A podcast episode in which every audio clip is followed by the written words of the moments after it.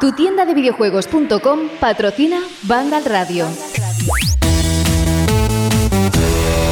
Bienvenidos a Vandal Radio. Hey, hola, ¿cómo estáis? Saludos de José de la Fuente, esto es Banda Radio, una nueva edición, el programa número 20 de la octava temporada. Vamos así a piñón porque justamente hace un momento le preguntaba a Jorge, oye Jorge, ¿la semana qué? Dice, oye, ha habido cositas, cositas muy chulas, hay, hay un montón de noticias que comentar y es verdad porque la escaleta de hoy se basa principalmente en los anuncios y en las últimas noticias que han ocurrido y que por supuesto tenéis disponibles a través de la página web de Vandal. En cuanto a la semana, en otro orden de cosas, pues mejor casi ni lo mencionamos, ¿no? Lo digo porque como vamos a tener muchos días así en casa, lo mismo igual, no sé, al sí a lo loco a lo loco, Saúl González, muy buenas. Buenas, buenas. Igual, igual sé, pues... se plantea un express, ¿no? Que no, que, que es broma, eh, ojo, ojo, que bueno, no lo hemos hablado.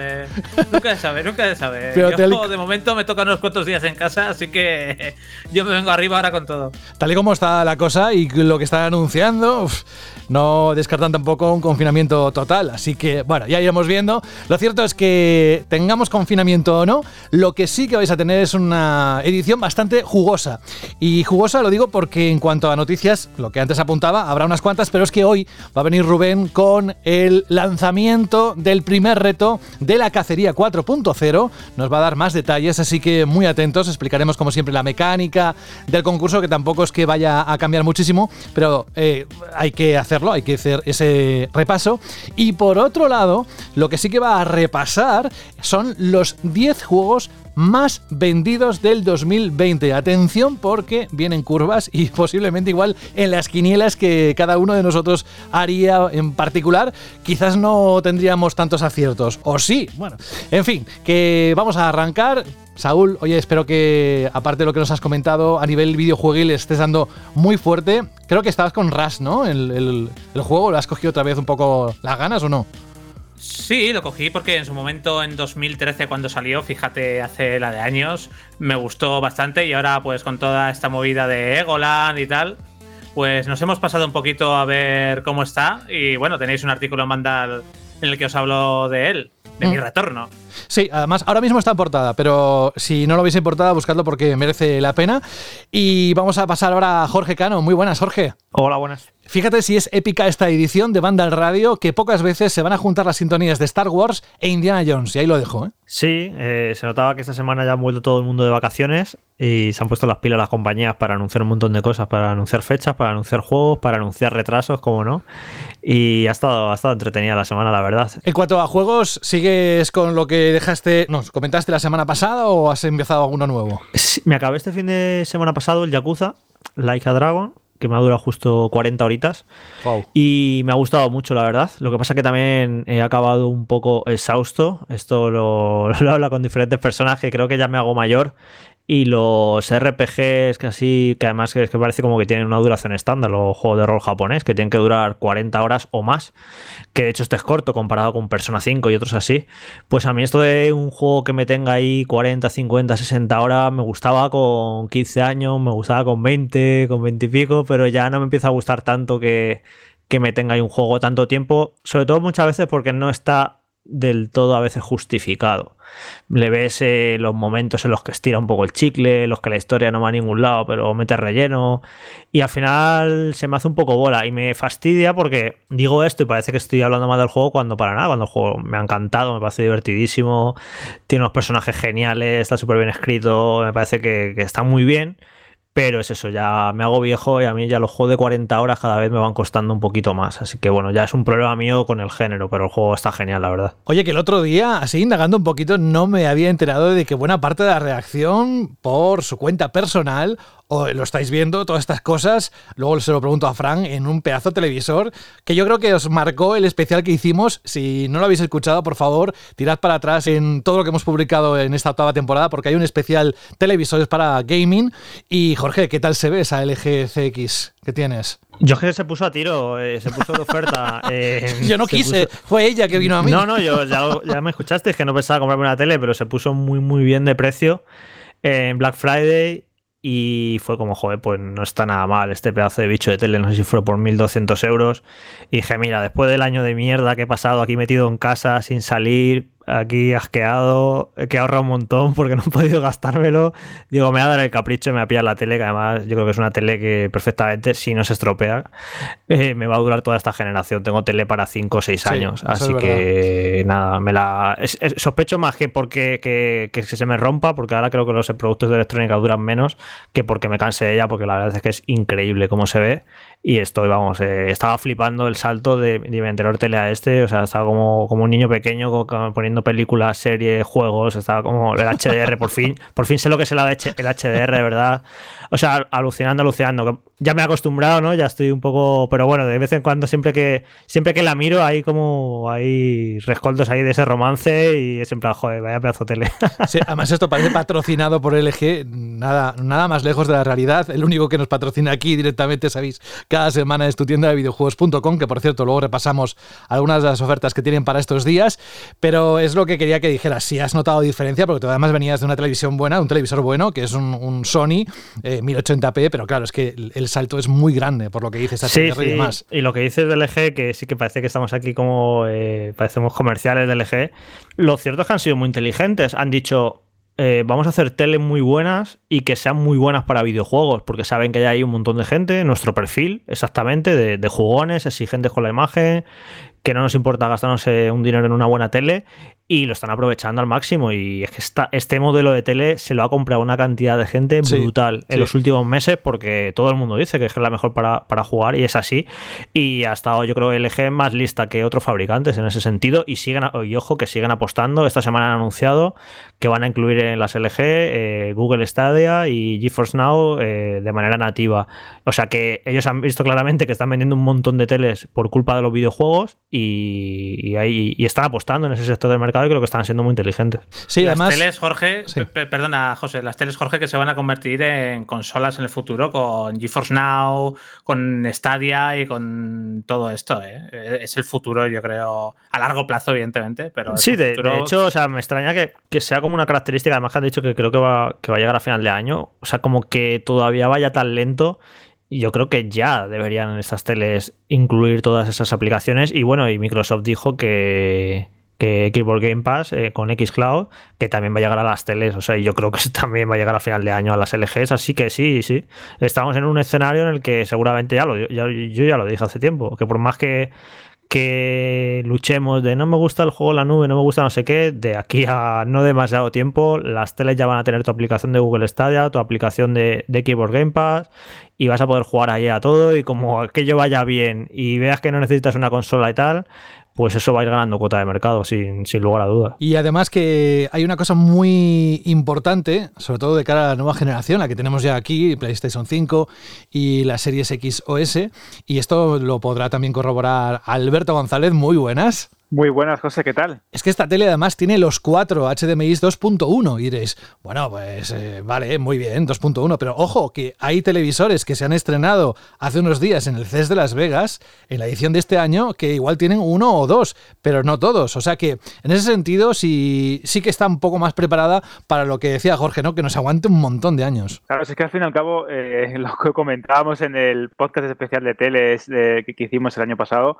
es que tienes que hacerte un pequeño pequeño mapa mundi, un pequeño esquema de aquellas características que busques en un televisor y de aquellas que puedes, eh, vamos a decir, compaginar con las novedades tecnológicas que traen estas nuevas, nuevas consolas, el HDMI 2.1, los HDR y ya después ahí, como comentábamos, toda esa recua de formatos distintos que hay, características que a lo mejor piensas en un primer momento que no te van a servir. ¿Para qué quiero este refresco variable? ¿Para qué quiero esto? Bueno, pues tú déjalo ahí, que nunca se sabe por dónde va a ir la tecnología y es mejor siempre comprar algo que te pueda durar o que te pueda servir para aquel hobby que tienes, ya sea cine o videojuegos, que comprar o ahorrarte un poquito con tal de quitarle algo eh, ¿no? del montante a la al precio final o a la etiqueta, ¿no? Así que siempre hay que mirarlo muchísimo todo. Sí, como antes decía Jorge, lo del HDR y lo que tú me insistías tanto, oye José, cómprate una tele que sea compatible con Dolby Vision y anda que no se nota la diferencia. ¿eh? Pero bueno, oye, que nos está quedando un, un reportaje de LG. No quiero volver más que ahora a Fran Gematas. Hola, Fran. Muy buenas. ¿Qué tal? Me he comprado una LG. ¿Qué tal el arroz que estás comiendo cada día después del gasto del televisor? ¿Cómo, cómo, cómo? No, que me dijiste cuando te compraste el televisor. Es que es que era una oferta tan buena que, bueno, aunque esté el resto de los días con arroz, pero yo necesito tener esta tele que, sobre todo por las horas que le dedico, ¿no? A jugar. Más que con arroz, seguramente te diría con macarrones con tomate, que es a lo que suelo recurrir cuando la cuenta está así bajita. Pero sí, a mí es que lo, lo que me pasó es que literalmente pocos días después de que hiciéramos acá el podcast dedicado a televisores, se me fastidió bastante, por, no sé, actuaba de manera rara el HDR de mi anterior tele, que era una televisión de, gama baja, vaya. Y pues claro, con el Black Friday y tal, y vi pues esta tele a ese precio, pues dije, pues mira, pues eso, a comer macarrones con tomate y punto. Curioso lo de los macarrones, ¿no? Y la, y no sé, la verdad es que no me arrepiento ni un poco, vaya. Y más que por el HDR, el Dolby Vision y tal, que es increíble, pero a mí lo que más alegría me ha dado es lo del VRR, el variable refresh rate, ese, o como se diga, que básicamente yo lo noté sobre todo en Cyberpunk, que es en plan de prácticamente no notaba la bajada de frames en PC, vaya. Y yo sé que esto me va a ser un cacharro que me va a durar, espero, si no se rompe antes, mm, ya no solo esta generación, como decía Jorge, sino muchísimo, muchísimo año. Moraleja, para, por sacar algún tipo de conclusión de toda esta conversación que estamos teniendo, como es un elemento muy importante, sea la marca que sea, mirároslo con cariño, porque puede determinar que sean unos cuantos años que disfrutéis de lo mismo, pero de forma muy distinta, ¿eh? porque parece que no, una tele se ve muy bien, pero cuando las pones comparadas unas con otras, ojo, y sobre todo si están preparadas ¿no? para las nuevas consolas. Bueno, estamos ya que, ya que estamos, ya que estamos, José, con esto, también decir una cosa que, me mandaron a principios de diciembre, me mandó Creative una barra de sonido para probar. Y me ha sorprendido muy positivamente porque eh, yo, bueno, yo llevo 20 años con un Home Cinema que me compré con PlayStation 2, un 5.1 que se escucha genial y funciona genial, pero ¿qué pasó? Que, que ahora han llegado las nuevas consolas y no tienen salida óptica y literalmente no, no tenía ninguna manera de, de ponerlas al, al amplificador por, ser tan viejo y demás. Bueno, sí habrá manera seguramente con cacharros, cacharreando y tal, pero haciendo puentes extraños, pero bueno, en fin, que ya se me, se me había quedado muy viejo y yo no había probado nunca estas barras de sonido. Yo era un poco escéptico, sí que a lo mejor escuché, eh, escuché alguna hace años y no me convenció del todo, pero claro, como todas las tecnologías van avanzando un poquito a poco y me ha sorprendido muchísimo lo, lo bien que funcionan las nuevas barras de sonido. O sea, me parece una solución eh, muy, muy digna si no te quieres liar con un amplificador carísimo, con un sistema de siete altavoces, etcétera, etcétera, que me parece un poco lío. Mucha gente no está dispuesta a hacer ese desembolso. Y me parece una solución muy buena entre el sonido asqueroso de los altavoces de las teles. Sí, que, no es muy bueno, ¿eh? el de la LG, también te lo digo. y, no es de, los peores el, sonido de esta tele, pero es que eso es muy malo el sonido de las teles en general. Y, es eso, y es una solución buena entre ese sonido malo y entre gastarte mil pavos en un equipo de sonido o 600, te pillas una barra, las hay de todo tipo de precios, esta de Creative es especialmente barata, creo que son 110, pero te puede gastar 200, te puede gastar 300, ya cada uno que quiera, y la, mejora de experiencia del sonido es alucinante, vamos. Si, eh, podéis, si podéis mirar que la barra tenga, si tiene un un subwoofer externo, como es este caso de la, de Creative, mejora muchísimo, le da un, a lo graves un, un tono el subwoofer que, lo tiene, que, es, que está genial. Y ahí me ha sorprendido muchísimo, muchísimo, que ya te digo que por, poco más de 100 euros mejores un montonazo el sonido que tienes, tanto jugando como viendo películas, como viendo de series. Hecho, Jorge, cuenta, cuenta con qué lo probaste, por favor, porque estoy esperando ese momento. Sí, pues sí, lo, eso, la verdad, ha sacado, ha sacado aquí los colores Alberto, pero claro, como digo, ¿con qué, con qué puedo probar así de, música y de sonido la, la, barra esta de sonido? Entonces me puse el concierto de Taylor Swift en Disney. ¡Qué bien! en Disney Plus. y la verdad es que estupendo lo vi que se escuchaba el concierto con la barra. Sí, sí. Muy bien, o sea, es una recomendación que os hago también, lo del sonido, que, que lo descuidado mucho. Es en plan. muchísimo. Es en plan, me gasto mil y pico pavos en una tele y luego el sonido, los altavoces asquerosos de la tele. Y pues mira, ya que te has puesto, gástate un poquito, aunque sea en, mejorar la, la calidad del sonido. Porque a mí me gusta jugar con cascos, pero jugar muchas horas con cascos también te acaba cansando, la verdad. Es un poco pesado yo creo que merece la pena una, barrita de estas de sonido. Juan, yo lo he hecho iba a decir que yo nunca había tenido una tele de gama alta y justo iba a decir, no parece que el sonido es increíble tal, pero ahora me saltáis con todo esto. No, no, no, el sonido de las teles no es muy bueno. Y yo siempre decía, creo que lo he dicho en el podcast alguna vez, que antes que el sonido de la tele es mejor jugar con unos buenos auriculares. Y es lo que decía Jorge al final, si no tienes o dinero, no tienes un salón en el que puedas colocar bien toda la distribución de altavoces, un equipo 7.1, 5.1, una barra de sonido con un subwoofer externo que al que le puedas conectar un subwoofer externo, es una solución muy, muy, muy chula. Hay una barra de Samsung que, que le puedes incluso conectar dos altavoces satélite traseros que van conectados por wifi para tener eh, real sonido envolvente, ¿no? Si si quieres tenerlo. O sea, que hay muchas soluciones ahora mismo para tener un sonido bastante digno y que es algo que eso que, que yo creo que descuidamos en general muchísimo. Yo, yo es que sinceramente eh, después de tantos años teniendo un sonido siempre Dolby y tal, con mi, con mi 5.1, yo no puedo escuchar las cosas por, por, las teles estas. No, es que me parece asqueroso cómo se oyen. Así que yo creo que es eso, que, que sepáis que, que, hay soluciones no muy caras por, a partir de 100 euros para tener una barrita de sonido y que se escuche muchísimo mejor que, que los altavoces de la tele. Yo es que tengo barra y la verdad es que para poder disfrutarla tienes que poner un volumen más o menos alto que puede incomodar al resto, no solo de los habitantes de tu casa, sino también al resto de los vecinos con lo cual eso de los auriculares yo también soy muy fan, o sea, disfruto mucho de los auriculares precisamente porque lo pongo en volumen alto, pero de vez en cuando, como decimos, pues me quito los auriculares y, dejo que suene eso.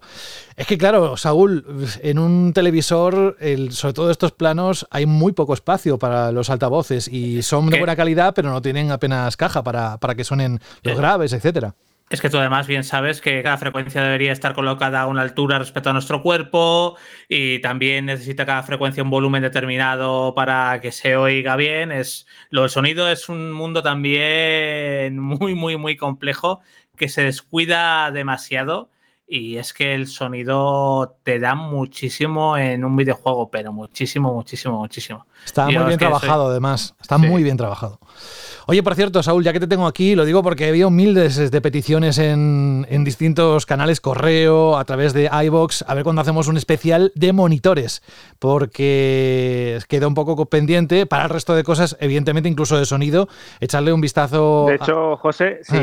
si, ya que estamos ahora, si cuando hagamos el de los monitores, si queréis, hacemos mm, también un pequeño sobre un pequeño especial o un pequeño apartado sobre sonido, yo recomiendo barras de sonido, eh, altavoces inalámbricos, eh, amplificadores, si os queréis volver un poco más locos, y hablamos también un poquito del sonido. Marcas buenas y marcas no tan buenas, Creative es muy buenas, Sennheiser, hay marcas muy buenas. Sí. Onkyo, ya creo que podemos hacer algo también interesante, sobre todo pues para ayudar un poquito más a que os vayáis montando la sala o el dormitorio de vuestros sueños con los videojuegos. Y mientras, si queréis, podéis consultar a nuestros amigos de AV Pasión, que también tienen ahí reviews y demás, y para muchas de las preguntas que nos habéis trasladado, eh, las podéis dirigir a, sus foros.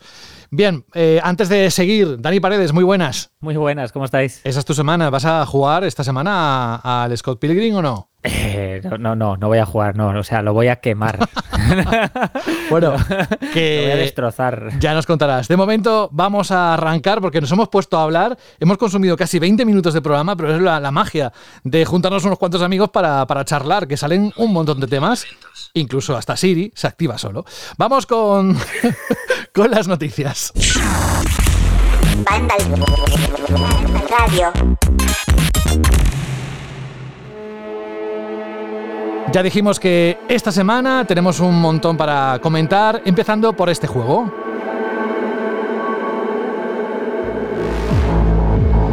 Ya sabéis cuál es, ¿no? Cyberpunk 2077. Y además arrancamos el bloque de noticias con las declaraciones del CEO de CD Projekt, que no es ni más ni menos que Marcin Iwinski que ha aparecido en un vídeo esta semana de alrededor de 5 minutos, que lo podéis ver a través de la página web de Vandal, disculpándose por el estado en el que se publicó Cyberpunk 2077, un discurso muy esperado y donde asume la culpa junto a la junta directiva de las criticadas versiones de PlayStation 4 y Xbox One del título y explica los motivos por los que se estrenaron en las tiendas de ese modo. Además, ofrece una hoja de ruta para 2021 sin fechas concretas sobre las actualizaciones de solución de errores, DLCs y actualizaciones a las versiones de PlayStation 5 y Series X y S. Así resumido, el CEO también ha ofrecido eh, la explicación técnica sobre por qué hay tantas diferencias entre las versiones de ordenador y las de PlayStation 4 y Xbox One.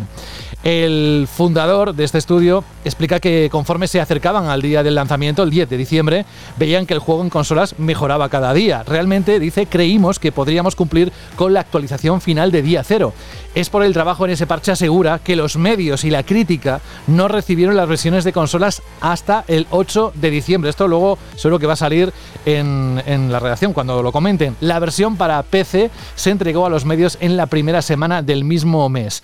Y Winsky asegura que el equipo está trabajando en los futuros parches sin hacer tiempo extra obligatorio y asegura que evitar el crunch en todos sus proyectos futuros es algo mandatorio, vamos, que lo, lo tienen que cumplir sí o sí. Es una de las prioridades de la marca. Sobre esos parches prometieron dos grandes actualizaciones para mejorar el rendimiento en PlayStation 4 y Xbox One, además de mejoras para PC, tanto en enero como en febrero. Dice, la primera actualización se lanzará en los próximos 10 días y estará seguida de una actualización más grande y significativa en las semanas posteriores. Y acabo con la hoja de ruta para los próximos meses. Dice que se irán publicando regularmente parches pequeños y grandes para consola y para PC.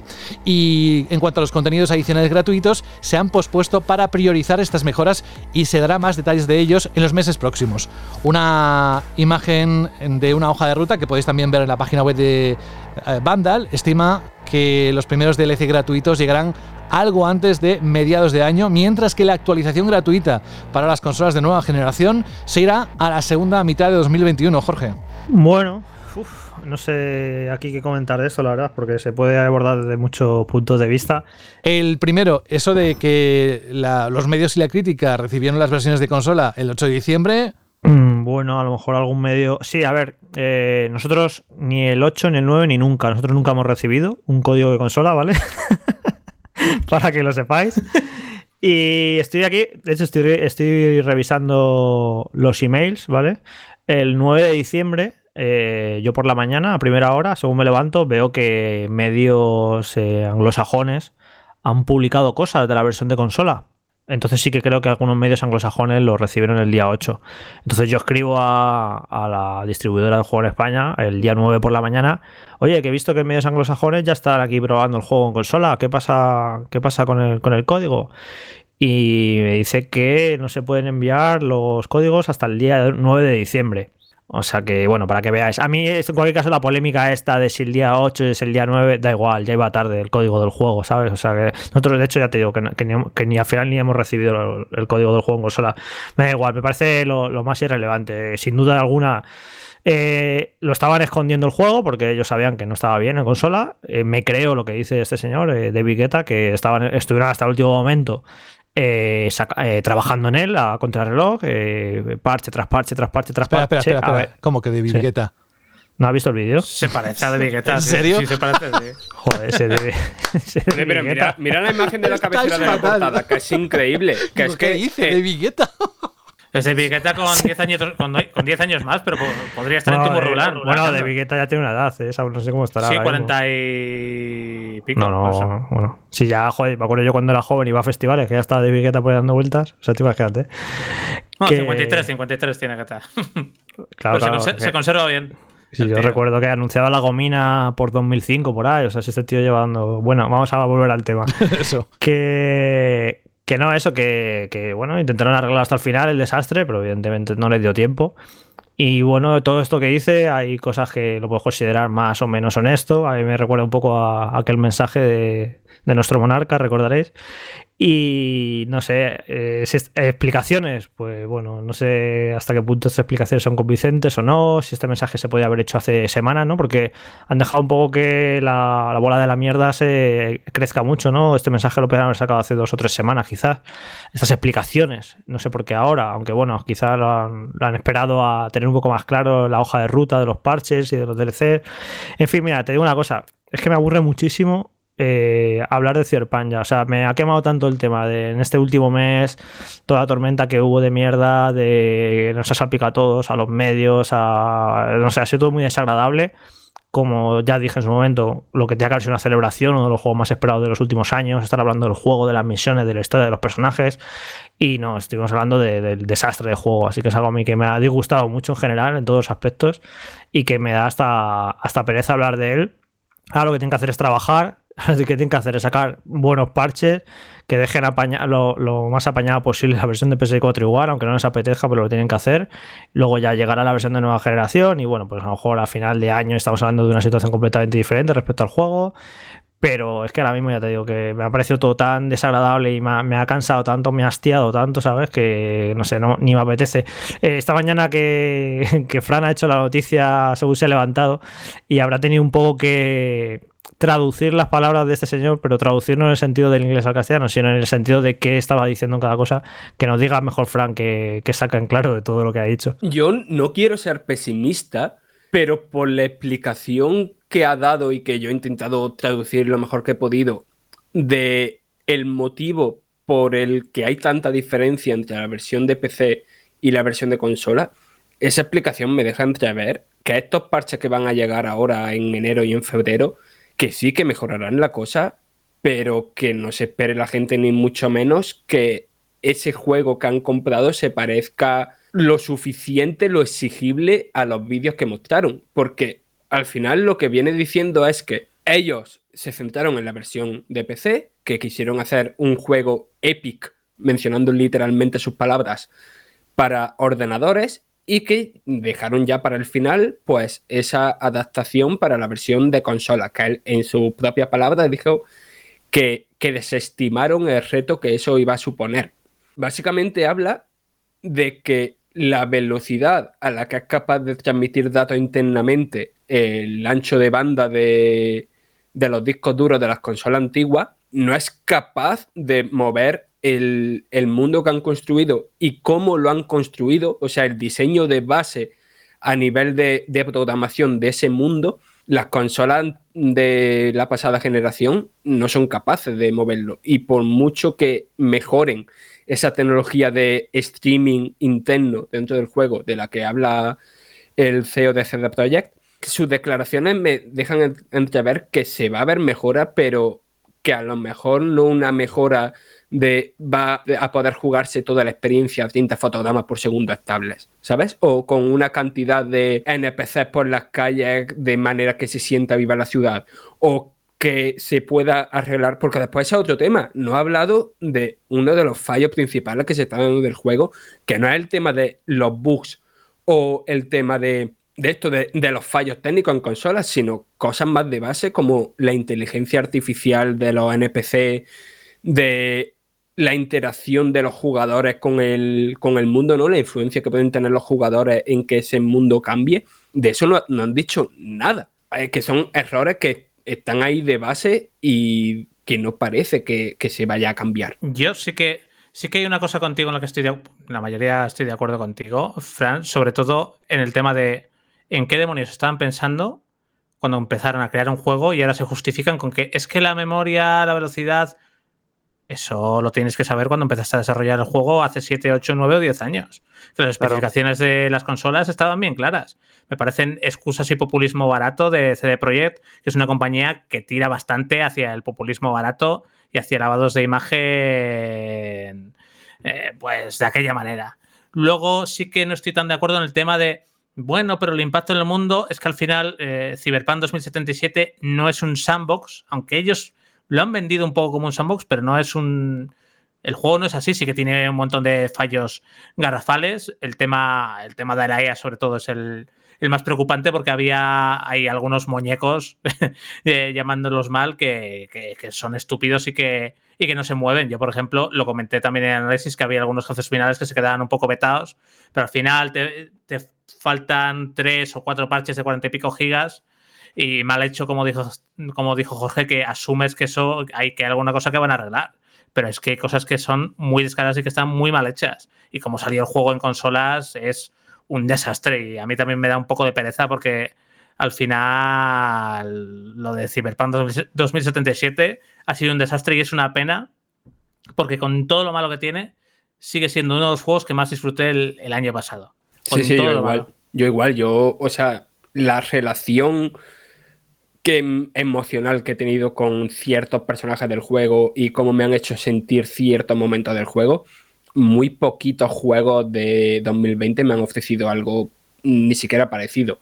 Y antes de dar paso a Alberto, que creo que quería decir algo, eh, sí quiero comentar una cosa que se me había pasado por alto, que hace una cosa muy fea el CEO de CD Projekt hacia la gente que se encarga de testear los juegos. O sea, básicamente viene a decir que durante su proceso de revisión de juego, ¿no? Del testing, que no vieron muchos de los problemas que la gente se fue encontrando conforme fue jugando. Y vamos a ver, los problemas de los que se queja la gente no son cosas que te encuentras cuando llevas 50 horas jugando, son cosas que ves desde que llevas 10 minutos jugando. Y que las consolas son sistemas cerrados, que no es un PC que en cada PC puedes tener un bug diferente y una cosa diferente, que son sistemas cerrados. Claro, claro. Y, y es que al final, con esa declaración de. Es que en nuestro testing no lo vimos, está echando un poco como la culpa aunque no directamente, pero sí indirectamente, a todo el equipo de QA, a los estudios externos que se encargan del QA y, demás.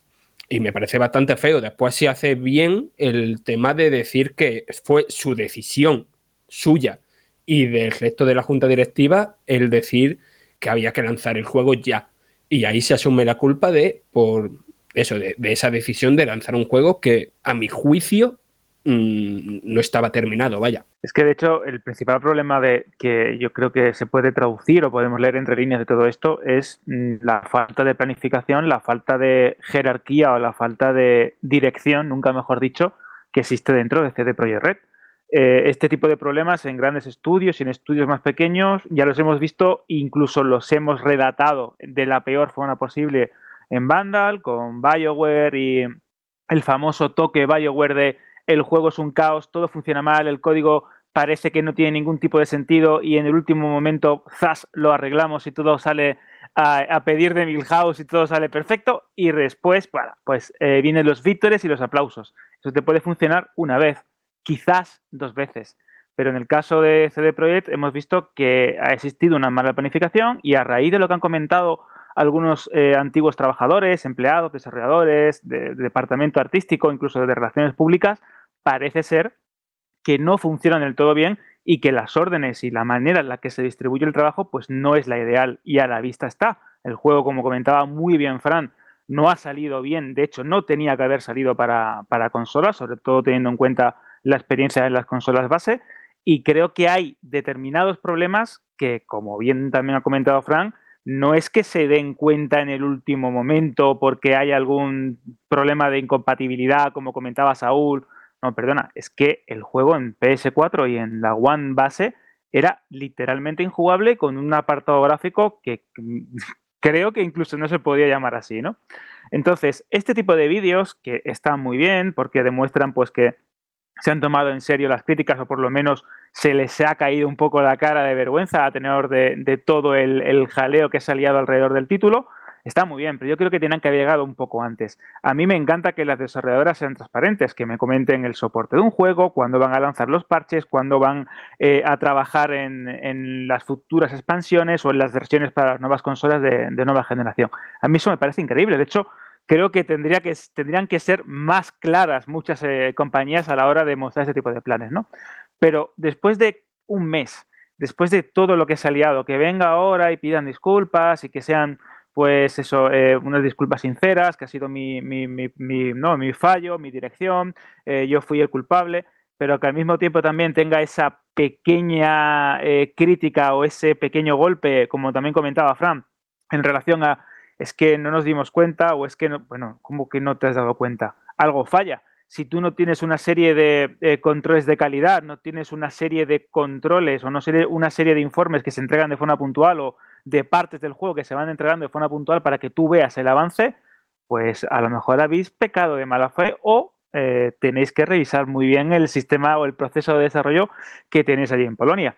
Así que me parecen muy bien las explicaciones, creo que se tenían que haber dado antes y yo, sinceramente, como comentaba Saúl o como ha comentado Fran o incluso como hemos comentado varias veces en el grupo a nivel privado, yo me lo he pasado muy bien con el juego, le he echado muchísimas horas y es cierto, he jugado en PS5 también, es cierto que hay veces eh, que el juego te lanza a la cara el peor de los errores o elementos que son dignos de un título muy poco cuidado y básicamente muy alejado de lo que puedes esperar de un AAA de ese estilo, pero al mismo tiempo tiene misiones muy buenas, está bien escrito y la ambientación me parece sublime.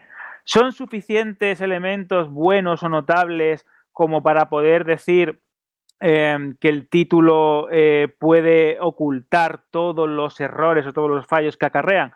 Pues creo que en cierta manera sí y en cierta manera no.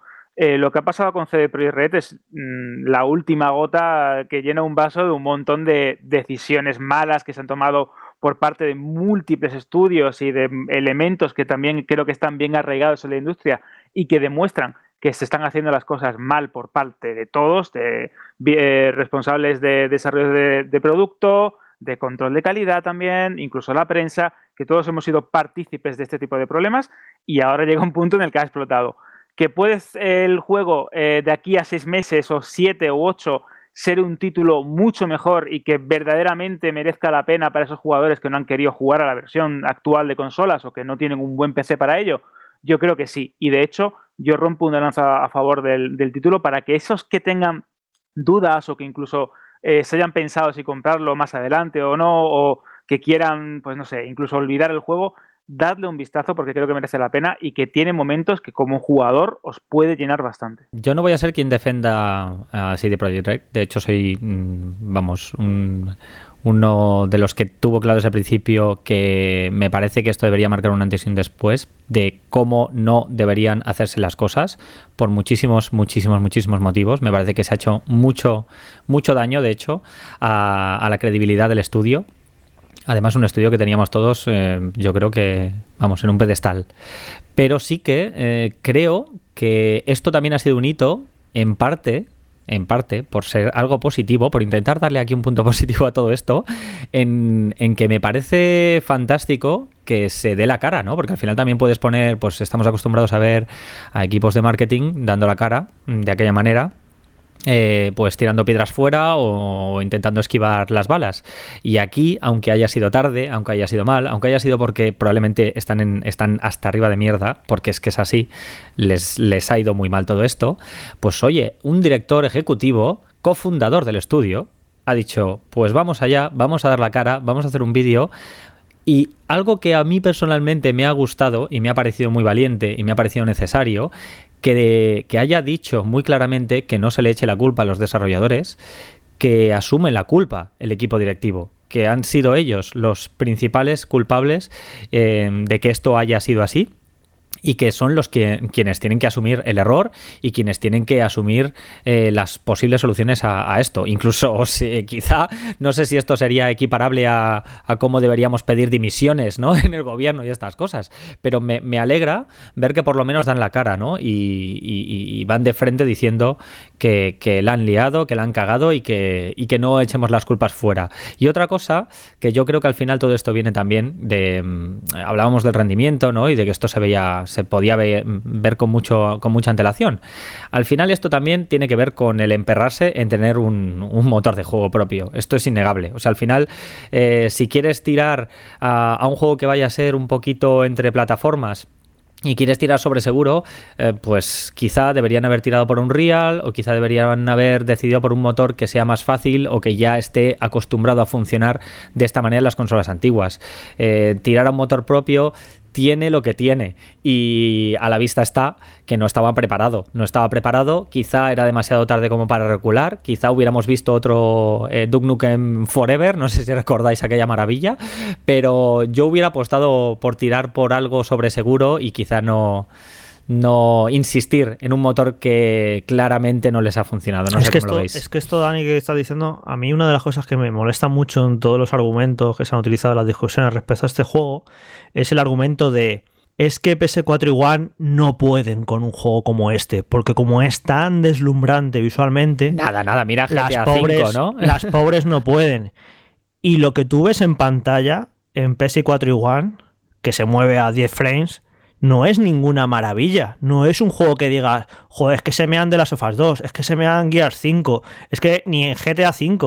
O sea, me refiero que es un problema de que ese motor es muy, es muy, sofisticado, es propio, es muy exigente. Empecé con ray tracing, es una auténtica maravilla, pero es un motor que ha demostrado que no está bien optimizado para consolas y eso les ha generado todos los problemas. Pero no es, una, no es un tema de. Es que está, está virguería. Los modelados tienen tantos trillones de polígonos, las texturas son tan acojonantes, la arquitectura, no sé qué, es todo tan increíble que se te va a la cabeza que las consolas no pueden. Y no es a mí no me ha parecido un juego en, en Series X para nada deslumbrante visualmente, para nada. Empecé sí, ¿eh? absoluto, es muy en tocho. absoluto. Empecé lo de Ray Tracing que, y tal, la que tiras que de tiene. juegos de Unreal o ves juegos con Unity que, es- que al final están prehechos, que, que el trabajo, la mitad del trabajo está hecho y tienes cosas mucho más impresionantes visiblemente en consola, ojo, ¿eh? Siempre hablamos de consola. Sí, sí, sí, joder, si es que ya te digo, de cualquier triple A de estos locos que hace Sony, en plan el Horizon Zero Dawn y no sé qué, o yo qué sé, o Death Stranding, no sé, ves cosas muy tochas en consola, no hace falta. bueno, si es que el ejemplo que, que- Si hace falta poner más ejemplos, Red Dead Redemption 2, ya está. Si PS4 Sí, igual sí, sí. pueden mover Red Dead Redemption 2, ya a está. 4K. Ya, Ojo. ya- encima 4K, 4K. eh, la- eh, One X. O sea, ya está. Es que eh, no es mejor este juego en consola que Red Dead Redemption 2, vamos, ni harto vino. Así que ese es, un- es un problema de que eso, de que el motor este no, no estaba bien optimizado para consolas y eso les ha generado todos los problemas. Evidentemente, no van a hacer una versión del juego con un motor en PC y otra versión en consola. Yo lo entiendo todo esto, pero en algún momento se tuvieron que dar cuenta de que no tiraban. Y bueno, claro, pero es que ¿cómo vas a cancelar el juego en consola? Díselo a los, a los accionistas. Yo entiendo todas estas, todos estos Sí, dilemas, pero está muy, está, muy, está muy mal gestionado el, el proyecto y está claro que esto es lo típico de que si algún día se cuenta toda la historia del desarrollo va a ser muy va a ser muy curiosa como ya como ha ocurrido con otros accidentes anteriormente en plan como Mass Effect Andromeda y juegos así que cuando un juego sale con problemas tiene una gran historia detrás de casi un desarrollo muy problemático, con muchos problemas, con muchos... Y yo lo noto. De hecho, mira, sin ir ya más allá de lo técnico, yo noto que en este juego han en algún momento cortaron la historia. Porque creo que los dos primeros actos se desarrolla súper bien, como a, a fuego lento, pero con ritmo, muy buen desarrollo de personaje. Me parece que está súper chula la historia. Y de repente es como que tiene prisa por acabarse el juego. Eh, es como que si yo dividiera la historia de este juego en cuatro actos, me falta un tercer acto. Es una cosa muy rara, una sensación que ya son muchos años jugando de en plan, mira, eh, esto hay que cortar porque no, no llegamos, esto hay que cortar la historia de la campaña, porque de hecho la campaña es muy corta, la campaña en 25 horas así sí que está la Sí, ventilas. sí, sí. Y yo aquí noto que ahí se, se tiró de tijera y bueno, todas estas cosas algún día nos enteraremos hasta qué punto eh, se tuvieron que cortar contenidos, se tuvieron que recortar ambiciones. Esto pasa en cualquier juego grande, ¿eh? Lo que pasa es que hay algunos que están mejor gestionados, mejor dirigidos y otros, y otros peor. Y en este proyecto, pues evidentemente les ha podido la, la ambición y se les ha venido en contra. Y bueno, pues esto es un poco lo que, lo que acaba ocurriendo. Yo también quiero decir que a mucha gente le, le parecerá cuando, eh, al respecto de las explicaciones de este señor, lo de que pensaban arreglarlo en el tramo final, que puede sonar un poco raro. Pero esto es algo histórico en el mundo de los videojuegos. Es como hay un romanticismo de el, eh, el empujón final, ¿vale? Esto lo explica muy bien eh, Jason Raider en el libro de Sangre, Sudor y Píxeles, que siempre recomiendo mucho. Que esto ser siempre la historia de los videojuegos. eh, a un mes del lanzamiento el juego es un desastre, nada funciona y se dejan los cuernos todo el mundo y boom, y de repente se hace la magia, hay como una especie de magia del videojuego de que todo se soluciona y el juego sale. Y más o menos a veces queda estupendo, pero a veces no. Y creo que este romanticismo de, de la recta esta final mágica, de, yo creo que debería acabarse también, porque esta épica estamos viendo que, que acaba mal muchas veces, que no se puede todo eh, confiar en un último achuchón y venga, ya lo arreglamos todo. Esto, no, no, eh, yo me imagino gente del estudio diciendo, pero si, pero si el juego va a 5 frames en PS4, ¿cómo vas a arreglar esto? No te preocupes, no te preocupes, esto las últimas semanas curramos aquí y venga, y lo arreglamos. Y como vemos, pues no se puede confiar eh, todo a- al, al final. No es todo tan fácil como el parche este que arregló un modder del Dark Souls, el primero en PC, que pasó de rendir a, a 20 FPS a 60 cambiando una línea de código. No, Y luego- no, y luego- no suele ser habitual. Y luego, Saúl, es que lo peor de todo es que esto no es en cierta manera la primera vez que pasa. Yo, ya lo dije, yo analicé The Witcher 3 en PS4, eh, además en una consola PS4 test, que ya, que ya no, se, volvieron a usar, por cierto, la usamos muy poquito al principio de la generación, en consola de desarrollo, que nos mandaron ahí la beta. Además no nos dieron, no nos dieron elección, que lo lógico hubiera sido que quisieran que analizáramos The Witcher 3 en PC, porque era la mejor versión, con diferencia. Pero yo creo que por temas de piratería, de que se filtrara, eh, quisieron que lo analizáramos en PS4, en consola además eh, de desarrollo. Y era un desastre el juego, iba fatal, iba muy mal, muy mal, muy mal, muy mal. ¿Y qué pasó? Que también con un parche del día 1 medio lo apañaron, pero ya se nos olvida esas primeras semanas de The Witcher 3 en consola también fueron muy problemáticas. ¿eh? El juego iba de aquella manera, cuando llegabas a Novigrado, el juego se arrastraba. O sea que, que, no, eh, que no pensemos aquí que The Witcher 3 salió estupendo. ¿eh? The Witcher 3 fueron también semanas, semanas, semanas de parches. Lo que pasa que el juego se podía jugar más o menos bien, no era el desastre este que ha tenido, pero que que eso ya lo hicieron, lo de confiar en los parches post lanzamiento, ya lo hicieron con The Witcher 3, lo que pasa, y por eso yo creo que lo han repetido aquí, porque pensaban que les iba a salir igual de bien que con The Witcher 3, pero pasa que aquí la magnitud del desastre era mayor. La cuestión es que con grandes obras a veces se perdona, The Witcher 3, Skyrim y, con otras grandes obras, y yo creo que quizás es culpa de todos de perdonar demasiados eh, fallos sobre todo los graves en, los videojuegos, porque al final pequeños bugs, sobre todo en mundos abiertos y tal, pues bueno, eh, si no es nada más que, la, una caricatura, un problema ligero de carga de textura, si no afecta a tu jugabilidad, da igual. Pero cuando sí afecta de forma grave, es que hay que castigarlo y, por todos, y con más devoluciones y, y, con más quejas. Y yo creo que Cyberpunk 2077, la parte positiva por verla que ya lo habéis comentado, es que va a cambiar un poco, viendo todos los palos que se ha llevado, por lo menos durante un tiempo, va a cambiar un poco todo el tema de lo de sacar los juegos a medias, o eso quiero pensar. Ya lo escucháis, casi una hora hablando de un tema, de un lanzamiento que viene arrastrándose desde el 10 de diciembre, más de un mes, estamos en pleno 2021 y lo que nos queda hablar de este juego. Pero bueno, vamos a poner un punto y final al menos en lo que respecta a esta edición de Banda Radio. Y mirad, hoy vamos a permitirnos escuchar esta sintonía en el programa.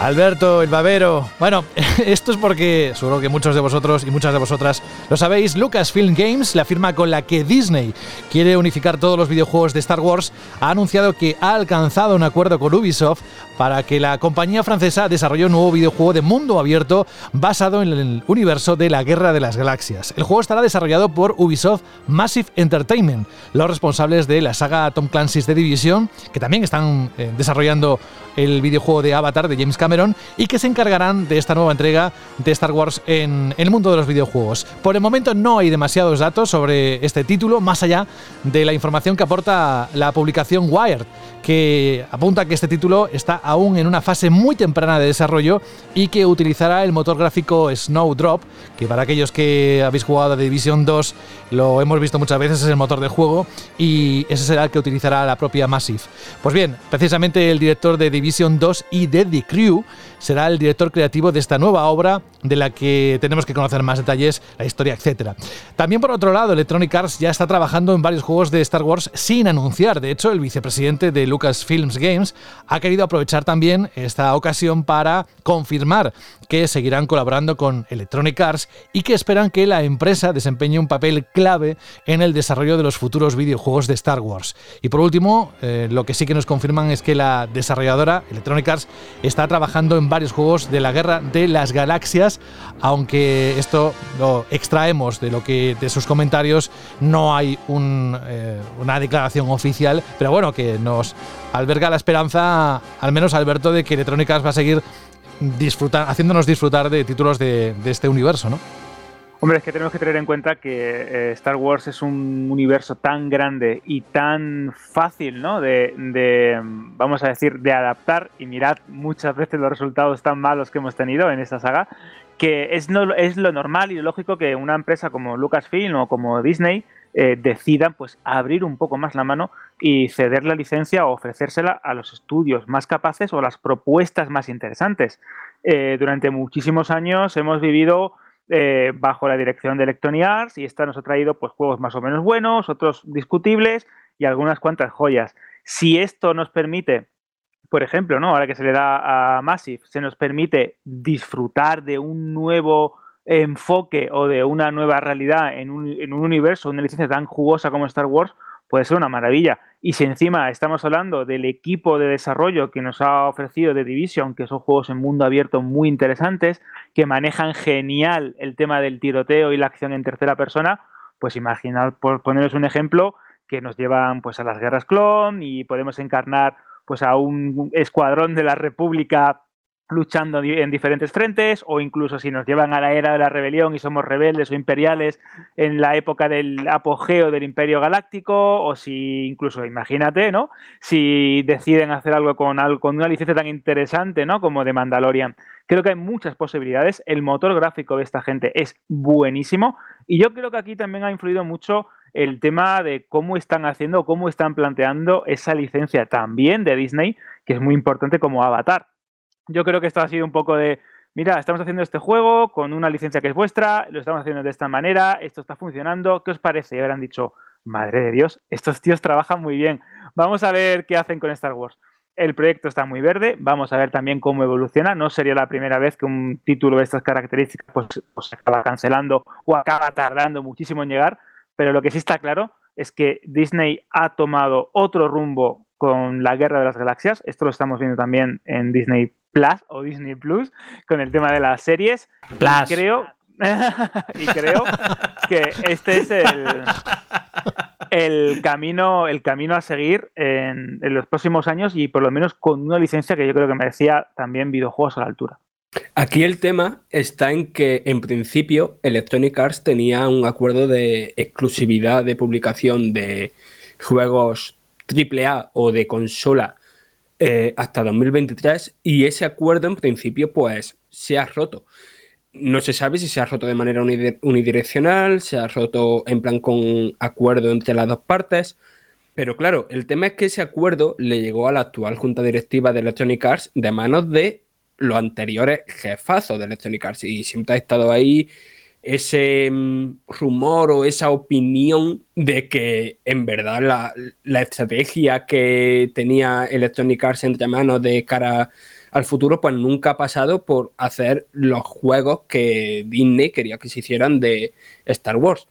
Y es el tema que en arriesgar en hacer, en hacer esos, dos, esos juegos gigantescos que a lo mejor uno se espera de Electronic Arts, de Star Wars, a Electronic Arts no le han salido demasiado bien. Es decir, juegos gigantescos como Mass Effect Andromeda o Anthem, pues no han salido precisamente bien. Y yo creo que aquí el tema es que eh, Disney ha tenido que recurrir a otros estudios para hacer ese mundo abierto enorme, para hacer ese juego que no pare de actualizarse con contenido para que la gente no pare de gastar dinero continuamente en él.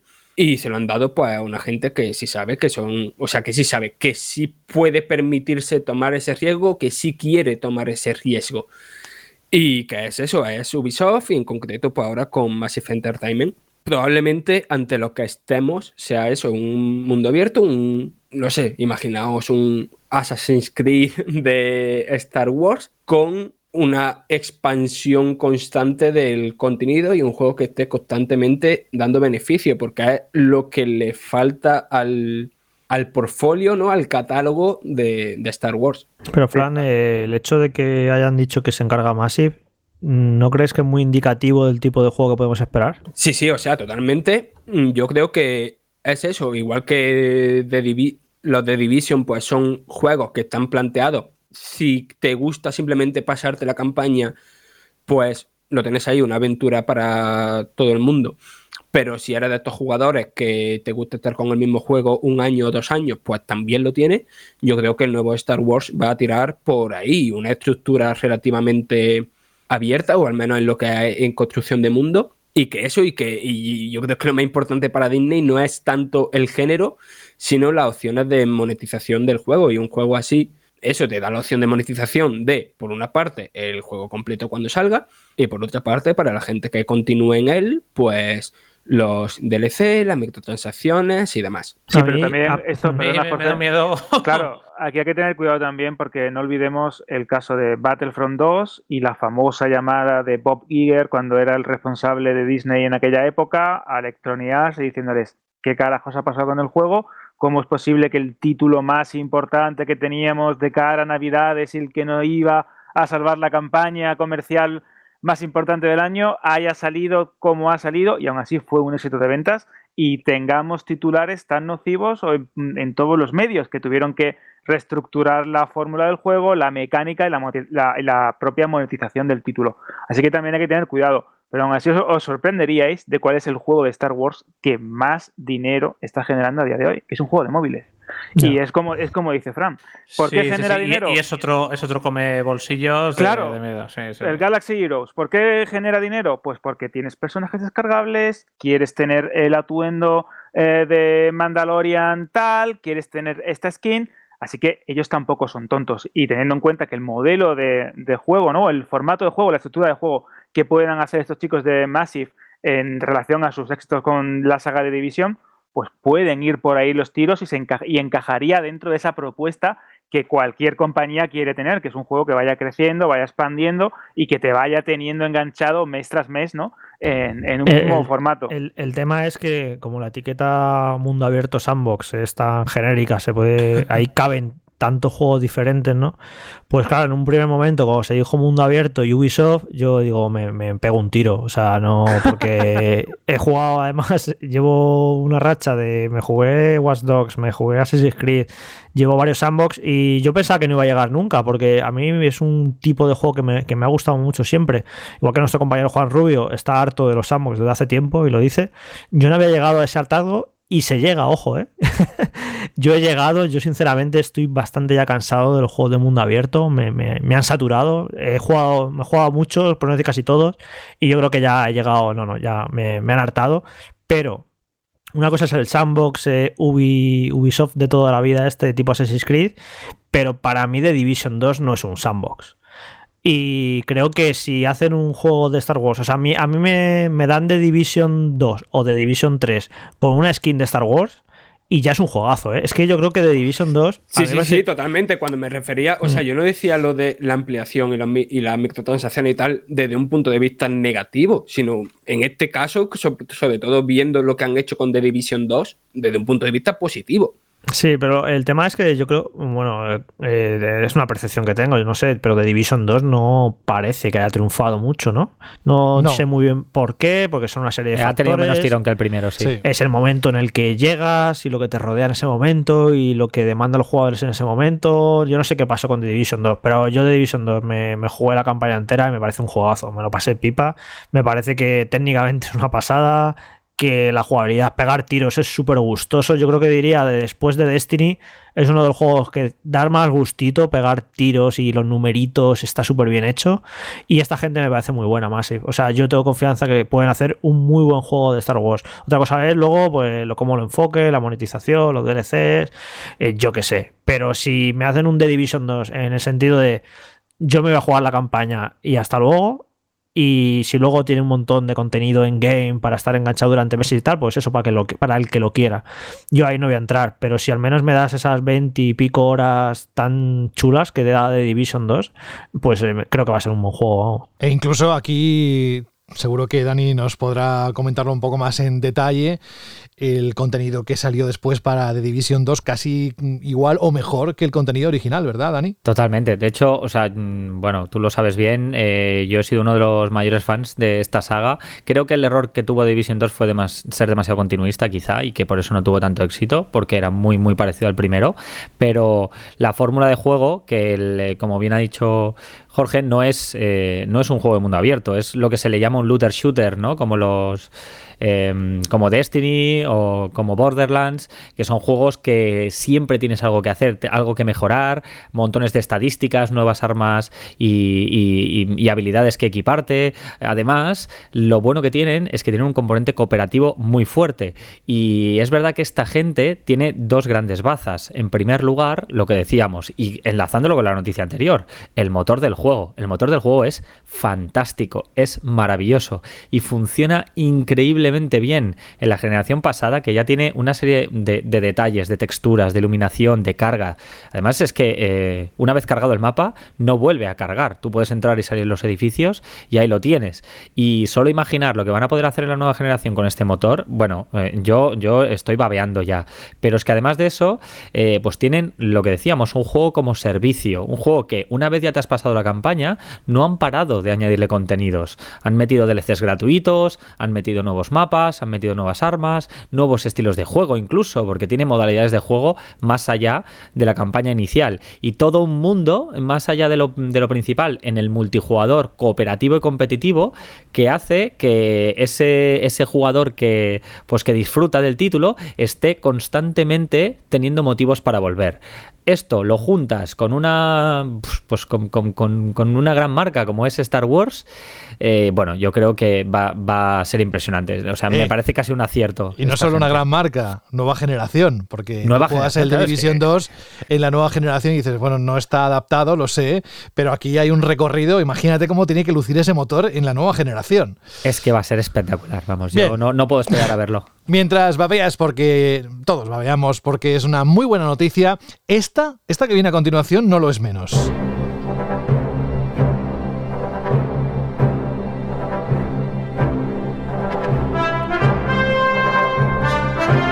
Otra de las licencias que se han dado cita esta misma semana. Ayer mismo Bethesda publicó un tuit en el que pudimos ver un pequeño vídeo de adelanto de un nuevo Indiana Jones que está siendo desarrollado, atención, por Machine Games. ¿Que quiénes son? Pues mira, rápidamente, Wolfenstein The New Order o el 2 de New Colossus, con lo cual, vamos, aquí también os digo que hay muy fans de este estudio, de esos juegos, con lo cual, bueno, aparte de esto, eh, cuenta con el apoyo de Lucasfilm Games, el sello con el que Disney, como decíamos, quiere anunciar y aunar todos los juegos eh, oficiales de Star Wars y de Indiana Jones. Este título del héroe conocido, del látigo, según ha anunciado Disney en la web oficial de Star Wars, nos contará una historia independiente, totalmente nueva, que estará ambientada en el cenit de la carrera de uno de los aventureros más famosos de todos los tiempos.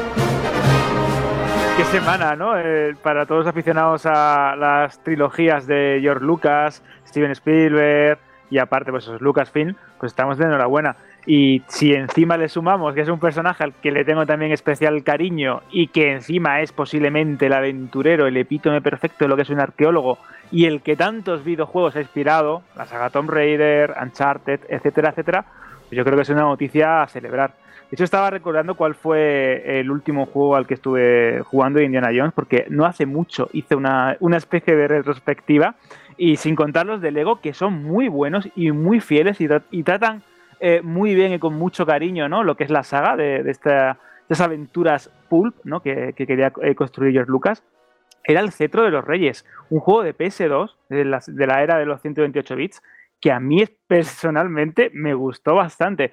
Y teniendo en cuenta todos esos fracasos, como el juego que se estaba desarrollando con el motor Euforia, seguro que recordaréis aquella demo técnica ¿no? de Indie pegando mamporros en un tranvía en San Francisco, etcétera, etcétera. Creo que es una muy buena noticia y que sin lugar a dudas es para celebrar, más y cuando tenemos en cuenta que Machine Games pues posiblemente sea el estudio ideal que tiene un historial muy bueno a la hora de permitirnos ¿no? el lujo de pegarle puñetazos, tiros y cualquier cosa que se nos ocurra a los nazis. Y yo creo que van a encajar bastante bien con lo que Indiana Jones nos puede proponer como aventura, como historia de acción, como eh, aventura pulp o pulp, ¿no? Que yo creo que es el, el- el ejemplo perfecto de lo que quería construir George Lucas con estas películas en, en honor, ¿no? Y en, y en homenaje al cine y a los cómics de los años 30 y 40. Así que, pues eso, muy, muy, muy, muy contento, eh, José. Yo para mí, Alberto, eh, Indiana Jones es como Star Wars para ti. O sea, eh, me flipa. De hecho, mira, batallita. Fue la, la primera película que vi en mi vida en el cine, fue Indiana Jones y la última cruzada. Qué guay. Que la gente dirá, joder, qué viejo eres, pero era, vale, sí, pero era muy pequeño. O sea, no sé por qué mis padres me metieron tan pequeño a ver esta película. Pero de que te impacta tanto que se me quedó grabada la experiencia de, yo qué sé, tendría 5 o 6 años y se me quedó grabada la experiencia de ver esta película, de lo que me impactó y, y le tengo, vamos, es algo emocional lo que me gusta a Indiana Jones, no tiene sentido, me, me flipa y siempre que, bueno, que, que ha habido videojuegos, siempre han eh, he estado atento, aunque se ha hecho mucha chusta, la verdad, después de las, aquellas maravillosas aventuras gráficas de LucasArts que bueno, el, el juego de Indiana Jones y la Atlántida, vamos, es uno de mis juegos favoritos de todos los tiempos. Me parece igual, es algo. Me, es amor lo que siento por ese juego, por cada pantalla, por cada fotograma de ese juego, me, me alucina. Y bueno, luego ya se hicieron unas aventurillas que la verdad es que también tengo que decir que muchas ni las he probado. Este último juego que sacaron para Play 2 y tal, ni siquiera lo, lo llegué a probar porque vi puntuaciones muy malas y digo, mira, no, no, me, no, no me meto ahí, pero yo estoy seguro que esta gente, si alguien puede hacer un buen juego, eh, a mí me gusta mucho Matching Games, creo que tiene muchísimo talento. Pero es cierto que, bueno, que esto es una aproximación diferente, ¿no? Vienen de hacer shooters muy frenéticos, de pegar muchos tiros y no puedes hacer lo mismo con Indiana Jones. Entonces tiene que ser algo diferente. Eh, ahora, no sé, me decís vuestra opinión, si creéis que va a ser en primera o en tercera persona. Yo tengo dudas, ¿eh? He leído cuando se anunció el juego, todo el mundo daba por hecho que tiene que ser en tercera, ¿no? Tiene que ser como Uncharted, tiene que ser como Tomb Raider pero yo no lo tengo claro, que por qué tiene que ser en tercera persona. No lo sé, ya lo veremos, porque este estudio está especializado en primera persona. Y luego es eso, eh, ya no puede ser un juego solo de tiro, ya tiene que ser una aventurilla, tiene que haber exploración, tiene que haber puzzles. No sé, muchísimas ganas. Es que me gusta mucho este estudio, cómo afronta los juegos. Tiene ahí un humor y un cariño por la narrativa, por escribir bien y son muy gamberros y no sé, creo que, que les pega súper bien lo, el Indiana Jones y no sé, no, no me cabe en la cabeza que esta gente pueda hacer un mal juego de Indiana Jones. Puede luego ser mejor o peor, o no estar a la altura de las expectativas de algunos, pero no me puedo imaginar que, en serio, que, que, puedan hacer un mal juego esta gente. Sí, desde luego vamos a pasar de exterminar nazis a luchar contra los nazis también con, con Indy. Yo también me encanta Indiana Jones. Igual quizás no tanto por el cine que también, pero es que Indiana Jones y Faith of Atlantis, que lo comentabas antes, o La Última Cruzada, la, aventura gráfica, fueron mis primeras aventuras gráficas y fueron uno de los primeros juegos en los que jugué en mi vida y eh, tienen un poco de, culpa junto a Heretic y otros títulos, tienen un poco de culpa de que me haya acabado dedicando a esto. Entonces, todo lo de indie eh, en videojuegos me flipa Evidentemente no va a ser una aventura gráfica lo de Machine Games. Y yo creo que, yo sí que creo, aunque le, quizás le pegaría más tercera persona, yo sí que creo que, va a ser primera persona. Los componentes de Machine Games que estaban en Starbreeze también trabajaban en juegos en primera persona. Yo creo que puede ser una aventura en primera persona. A ver cómo lo van a enfocar, porque evidentemente no va a ser un shooter pasillero, entre comillas, como era el Wolfenstein. Con el Wolfenstein 2, el New Order ya empezaban a explorar un poquito, no de mundo abierto, pero sí de meter secundarias y meter como un poquito más de aventura a un shooter. Y yo creo que puede salir algo muy, pero que muy bien. Y después de coger y resucitar también la saga Wolfenstein, yo tengo muchísima fe en que con Indiana Jones lo van a hacer también fenomenal. A ver, a mí me gusta la saga Indiana Jones, pero claro, yo no he crecido con ella, ¿no? De mi época sería más bien esa cuarta película que los fans tanto denostan, pero que a mí sí, sí me gustó. Pero vaya, sí, sí me gustan todas sus películas. Pero yo hay dos motivos por los que le tengo muchísimas ganas de este juego. Lo primero, porque como la gente que me lleva escuchando un tiempo sabéis que me gustan mucho los juegos independientes. No, no, no, eso en Twitter vale, aquí no, tío. Echarle el mira, programa ya, por mira, favor. Mira, mira, mira cómo bajan los oyentes, mira, mira, mira. Corta, José, corta. por favor. Madre mía, verdad. madre mía. Y después, porque por, ya lo ha mencionado antes Jorge un poco, pero a Machine Games se, se le pone mucho el, el San Benito, ¿no? De hacer juegos de acción muy bueno, de hacer ciertas escenas de muy alto voltaje, pero los diálogos que escribe esta gente, eh, hay, ciertos momentos, sobre todo de Wolfenstein 2 de New Colossus, que a mí me parece que, que a nivel de, no ya de narrativa, sino de simple guion, eh, son memorables, de lo mejor que hemos visto en los videojuegos en muchos años y que, y que no se les valora tanto por eso como yo creo que se debería.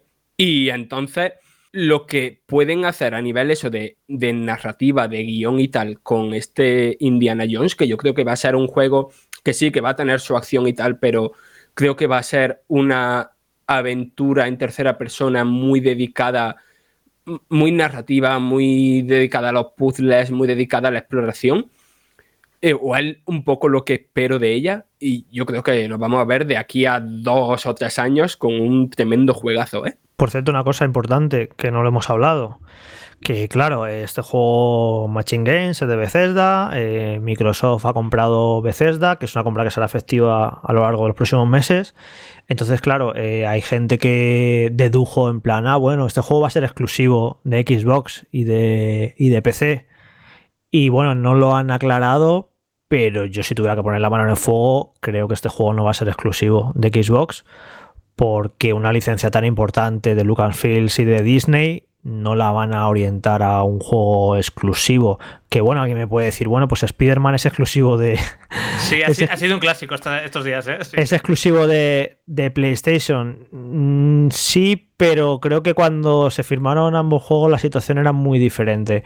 En cualquier caso, no lo sabemos, pero cuando anunciaron el acuerdo eh, con Bethesda, dijeron desde Xbox que eh, si los juegos iban a ser exclusivos, exclusivos o no, iban a ser, iba a ser caso por caso. Y si hay un caso que pinta a que me estrenaría que fuera exclusivo, es este. Pero bueno, que habrá que esperar a ver qué, dicen. Pues eh, evidentemente yo también soy muy fan de, Indiana Jones a muerte. Eh, de hecho, yo tengo más miedo que vosotros, os veo muy seguros con este estudio. Es verdad que a mí también me encanta todo lo que han hecho, pero han hecho shooters. Han hecho solo shooters. Y eso es algo que, quieras que no, yo creo, o sea, me pongo ahora mismo en su papel y creo que les ha caído un marrón enorme, porque todo el mundo va a tener las expectativas por las nubes de esto. Todos esperamos un juego de aventura, eh, no de pegarse tiros, y no tienen experiencia en eso. Aunque sí, estoy de acuerdo con vosotros en que en escribir guiones y en hacer todo esto eh, son buenísimos y seguro que van a hacer algo maravilloso. De hecho, tiene, o sea, tienes razón que que es un desafío, ¿eh? Ojo, no es nada fácil. Es un marrón, vamos. Durante todos estos años, como se han hecho un montón de juegos de Indiana Jones y nunca han estado a la altura de las expectativas, han sido bastante mediocres. O sea, lo que demuestra que no es fácil. ¿Y qué ocurre? Si lo haces en tercera persona, que es lo que la gente ve como lógico, se te va a comparar inmediatamente con Tomb Raider y sobre todo con Uncharted y superar el nivel de Uncharted, yo lo siento mucho por Machine Games, pero no, no, no llegan ahí, no llegan Sin tener experiencia en ese tipo de juegos, que ese es el claro, verdadero no experiencia y Naughty Dog que llegó a ese nivel de excelencia con los Uncharted porque hizo varias entregas y, fueron alcanzando ¿no? ese nivel y llegar de hacer shooters a hacer un Uncharted mm, yo no lo veo, lo veo muy complicado. Por eso también es uno de los motivos por los que creo que quizás sea en primera persona, porque este tipo de aventuras tradicionalmente no se han hecho en primera persona. Entonces ya sería un enfoque diferente y un enfoque que evitaría las comparaciones directas con Uncharted. Así que por ahí que quizás yo creo que pueda ser en primera persona, porque es que como sea en tercera, es que no, no, no soportas la, comparación con Uncharted que te van a hacer desde, el minuto uno, vamos. Sí, sí, y luego sobre lo de eh, si va a ser exclusivo o no, bueno, a ver, eh, es evidente que esto es un, es un caramelo. O sea, si, si pudieran, si tienen la posibilidad de hacerlo, evidentemente lo harán porque ¿quién no querría jugar al juego de indie? Ahora bien, estoy de acuerdo con vosotros en que creo que no, no va a ser así. Al final, lo interesante es que llegue al máximo de público posible y evidentemente que venda lo máximo posible. Y lo interesante en este tipo de cosas es que se distribuya a todas las plataformas posibles. Hay los feelings, una licencia que nos toca el corazoncito, ¿verdad? Bueno, pues eh, también hay que decir que esto nos lo apunta Alberto, que se ha confirmado la quinta entrega de Indiana Jones para la gran pantalla, eso sí, para el 2022 y además con Harrison Ford en el papel de Indy yo calculo que igual el juego saldrá para esa fecha más o menos. Bueno, en cualquier caso quedan muchas dudas en el aire, pero seguiremos hablando de este título y no sé vosotros, pero a mí me está quedando una sensación de gustazo de lo que estoy viendo, de lo que voy a poder jugar en las consolas, de lo que estoy jugando ahora, que no sé si lo habéis tenido últimamente, pero la verdad es que estoy muy contento del punto en el que estamos. Vamos a hablar ahora de otra licencia. Esto nos vamos al New Pokémon Snap, porque Nintendo España anunció hoy la fecha de lanzamiento del sucesor de ese título, Pokémon Snap para Nintendo 64, en un tráiler que podéis ver en la web de Vandal. El vídeo muestra algunos de los Pokémon que los jugadores podrán fotografiar, enseña distintos parajes del archipiélago Lensis y presenta el fenómeno Lumini, que provoca que las criaturas y la vegetación brillen. Llegará a Nintendo Switch el 30 de abril de este mismo año. Además, recordad que eh, este precisamente 2021 se celebra el 25 aniversario de Pokémon. Aparte de este New Pokémon Snap, se estrenará en Switch y dispositivos móviles el juego de estrategia por equipos Pokémon Unite desarrollado por Tencent. También se celebrarán eventos especiales en los juegos y se anunciarán nuevos títulos. Todo ello llegará acompañado de merchandising creado por distintas marcas y de canciones de artistas de renombre como Katy Perry. Ahí es nada. ¿Qué os parece? A ver, yo le tengo bastante ganita a New Pokémon Snap. Me rejugué el original hará unos dos años, dos años y pico. Y a ver, no sé hasta qué punto es un juego para cualquier fan de Pokémon, porque es una propuesta muy distinta a cualquier cosa de la saga. Y tampoco sé si es un juego para todo el mundo, porque no deja de ser eh, un shooter sobre raíles, ¿vale? Sí me parece algo muy original, que creo que el Pokémon Snap original se ha, eh, se ha convertido en un juego de culto que no mucha gente jugó, sobre todo en esta era de las redes sociales y de compartir capturas guapas con el modo foto y tal, eh, este Pokémon Snap puede convertirse en un melocotonazo en parte por eso, ¿no? Porque lo importante no va a ser tanto ese profesor, eh, profesor espejo, creo que se llama aquí, que juzgue y que dé puntuación a las fotos que haga dentro del juego, sino el tema de que, claro, de que tú vas a hacer tus fotos artísticas Pokémon y las vas a subir a tu Twitter o a tus redes sociales que usas y que creo que se puede convertir en un poco de fenómeno viral, ¿no? Y no sé yo, la verdad que, que eso, que le tengo mucha ganita, le tengo ahora después, después de ver este trailer, dudas, ¿no? Por esto que has comentado de los Pokémon que brillan, la vegetación que brilla, a ver qué, qué, qué hacen con eso, ¿no? Que no sea otra cosa como los Pokémon Dynamax de Pokémon Espada y Escudo, que aunque era interesante a nivel estratégico, a nivel de, de lore, ¿no? Por decirlo un poco de, de, algún modo de la saga, era un poco como, no sé, como rizar demasiado el rizo. Pero no sé, sí, en definitiva, que, que, le tengo bastante ganita y que se ve muy cuco también, vaya. Gracias, Fran. Vamos con otra noticia dentro del bloque, que parece que no, pero seguimos en el bloque. ¿eh? Hay alguna noticia más. Por ejemplo, antes nos referíamos a este evento, la conferencia del CES de Las Vegas, en esta edición 2021, que como, por otra parte, eh, como comprenderéis, ha tenido que ser también digital debido al coronavirus. Se celebra anualmente en Las Vegas y distintas marcas aprovechan como escaparate para anuncios. Pues bien, PlayStation también ha hecho lo propio, ha anunciado, ha desvelado, mejor dicho, las fechas de lanzamiento aproximadas de varios juegos que estábamos pendientes y que habían sido anunciados para PlayStation 5. Por ejemplo, el Project Atia, Ghostwire Tokyo y Kena Bridge of Spirits. Esto que suena de fondo es el tráiler de Project Atia.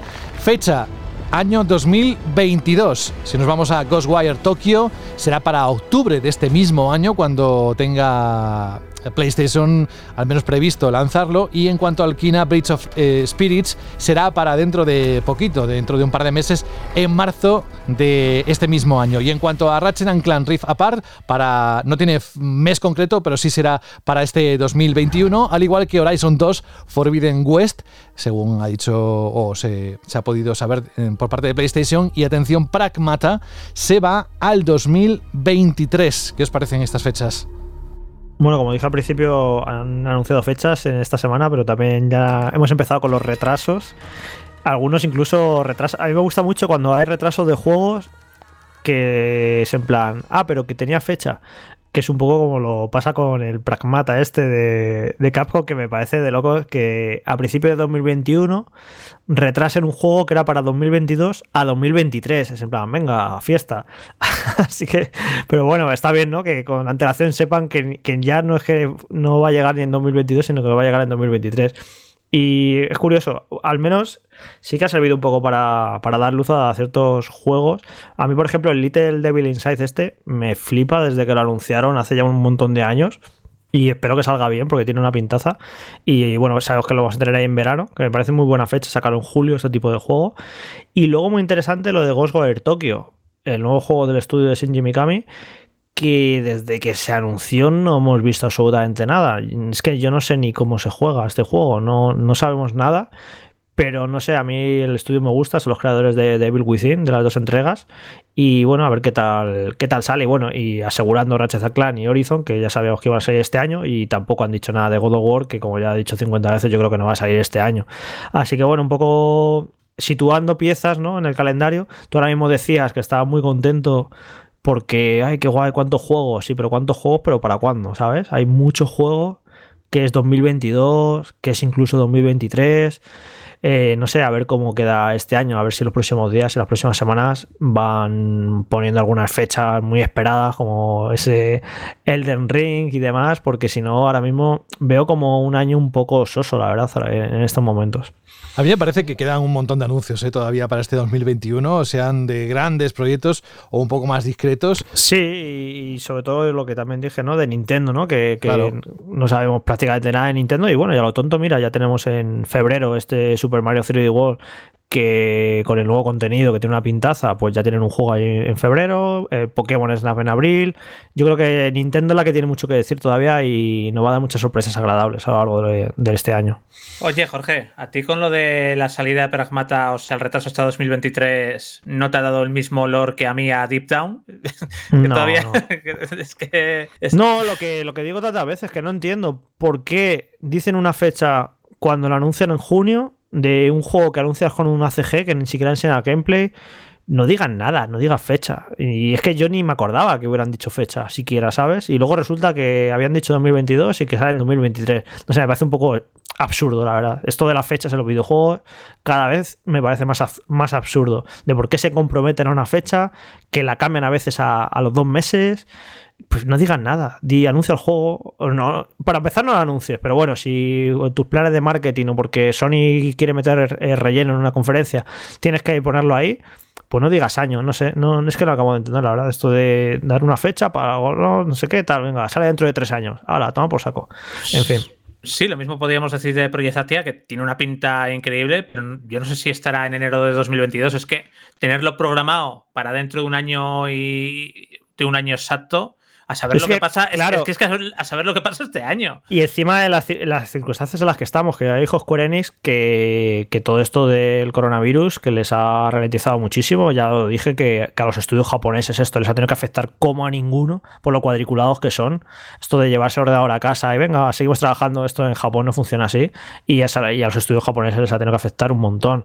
Entonces sí, sí, muy arriesgado. De hecho, mira, me, me, me fastidia, ¿no? Porque la gente que nos escucha, bueno, si nos escucha no creo que lo piensen mucho porque si no ya habrían dejado hace tiempo el programa, pero la gente que nos escucha que piense, joder, qué boca chancla eres, ¿para qué dices ciertas cosas si no tienes ni idea? Por ejemplo, Project Zatia este, enero de 2022. Me mojo ya y digo que no va a salir en enero de 2022. y la gente dirá, ¿y tú qué sabes? Porque lo que, lo que nos ha demostrado todos estos últimos años, la experiencia que nos ha demostrado, es que lo más probable es que se retrase. Entre que se, entre 50%, si tienes que apostar entre que se retrase una cosa y que no se retrase, apuesta a que se retrasa porque vas a acertar. Este proyecto no sale en enero de 2022. Y, y, así con, otras tantas cosas. Luego Sony sí que es más, con sus propios juegos sí que es más cauta, como con Horizon 2 y Ratchet Clank Rift Apart. Y de Ratchet Clank Rift Apart yo es que creo que va a salir durante la primera mitad de año, pero porque hemos visto bastante gameplay de, del juego. Sí, da esa sensación, ¿no? De que está como muy avanzado. Pero a saber, claro. Sí, yo creo que sí, mayo, junio. Le pega mucho este juego, el rollito mayo-junio, sí. Pues con todo. Otro que es carne de retraso es Horizon 2, que sí que no hemos visto demasiado. Eh, trabaja muy bien los holandeses. Esto es gente muy.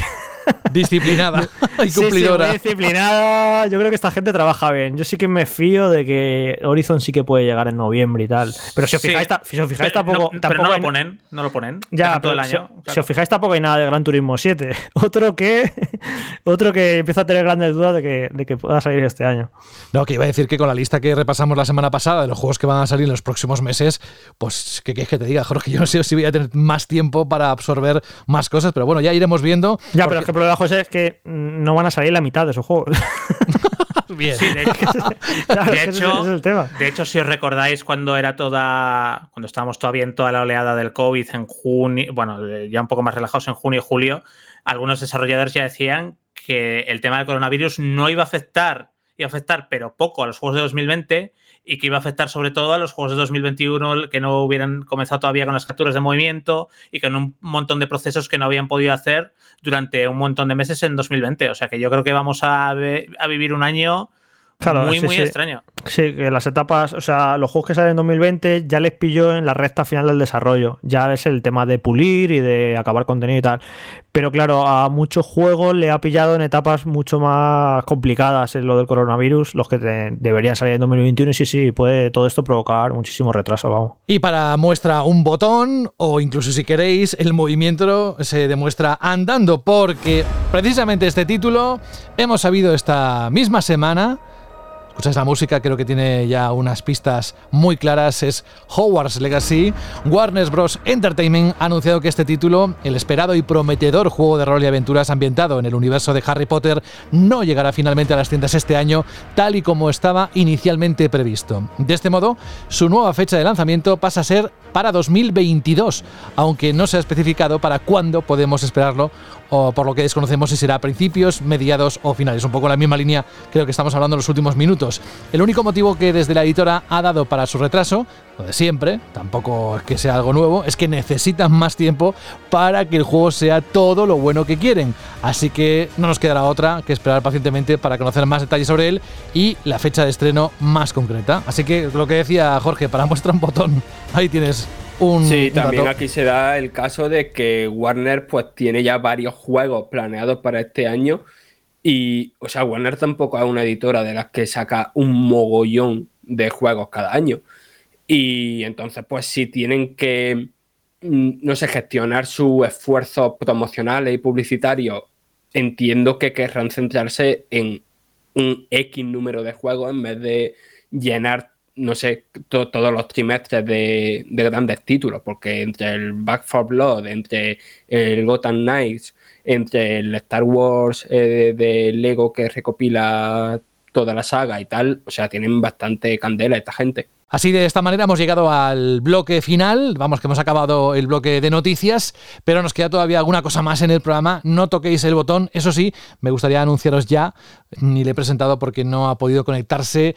Vamos a tener que dejar para la próxima semana, para la próxima edición, programa número 21, el que intervenga Rubén Mercado con eh, la cacería 4.0 y con el ranking los 10 más vendidos en el 2020 porque ha tenido un contratiempo muy importante doméstico, si quiere que lo explique la próxima semana, pero que ha sido imposible y además no es una premonición ¿eh? de lo que va a ocurrir en los próximos eh, No, días, tampoco semanas. asustes a la gente, que no, que está bien, que no ha pasado Está nada. bien, ¿no? Doméstico, Vale. que significa que, que, bueno, que no ha podido conectarse, pero que si acaso lo explique él, pero eh, la próxima semana sin falta, aunque sea lo grabamos y lo tiramos en el programa, pero va a estar la- el reto número uno de la cacería 4.0 y ese ranking.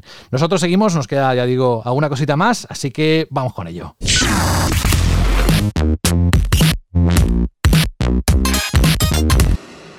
Vamos a contar algo interesante que para eso me va a ayudar ahora mismo Alberto, que está ahí, desde que sabe lo de Star Wars está que no está. Eh, yo digo, Alberto, regresa en ti. Y la verdad es que, bueno, de vez en cuando viene y está con nosotros.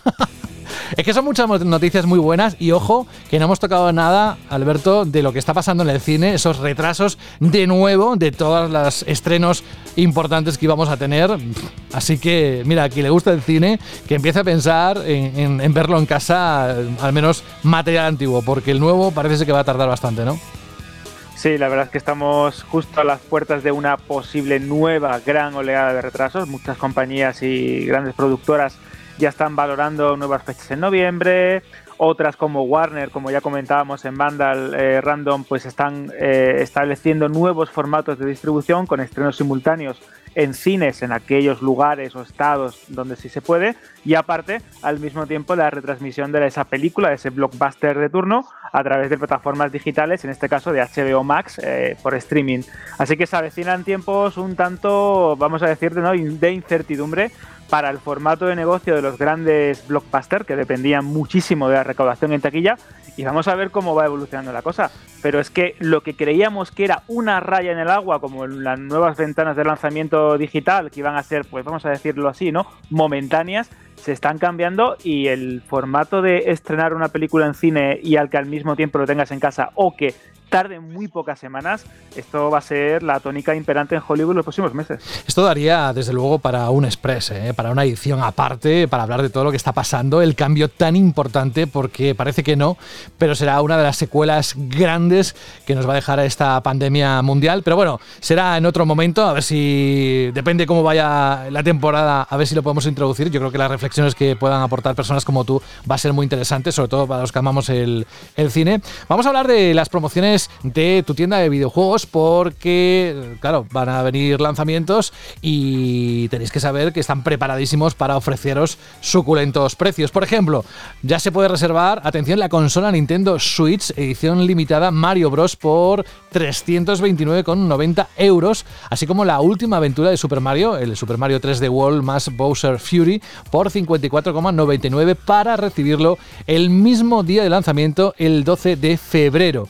Pero además hay otros títulos en promoción, ¿verdad? Pues sí, porque tu tienda de videojuegos tiene una gran cantidad de títulos en promoción hasta el día 21 de enero. Entre ellos, Assassin's Creed Valhalla para PS4 y Xbox One por 44,99 euros. Un título que me encanta y me lo ha acabado, Immortal Phoenix Rising a 36,99 euros o la edición Gold a 62,99 euros para PlayStation 4, 5 y Xbox Series X.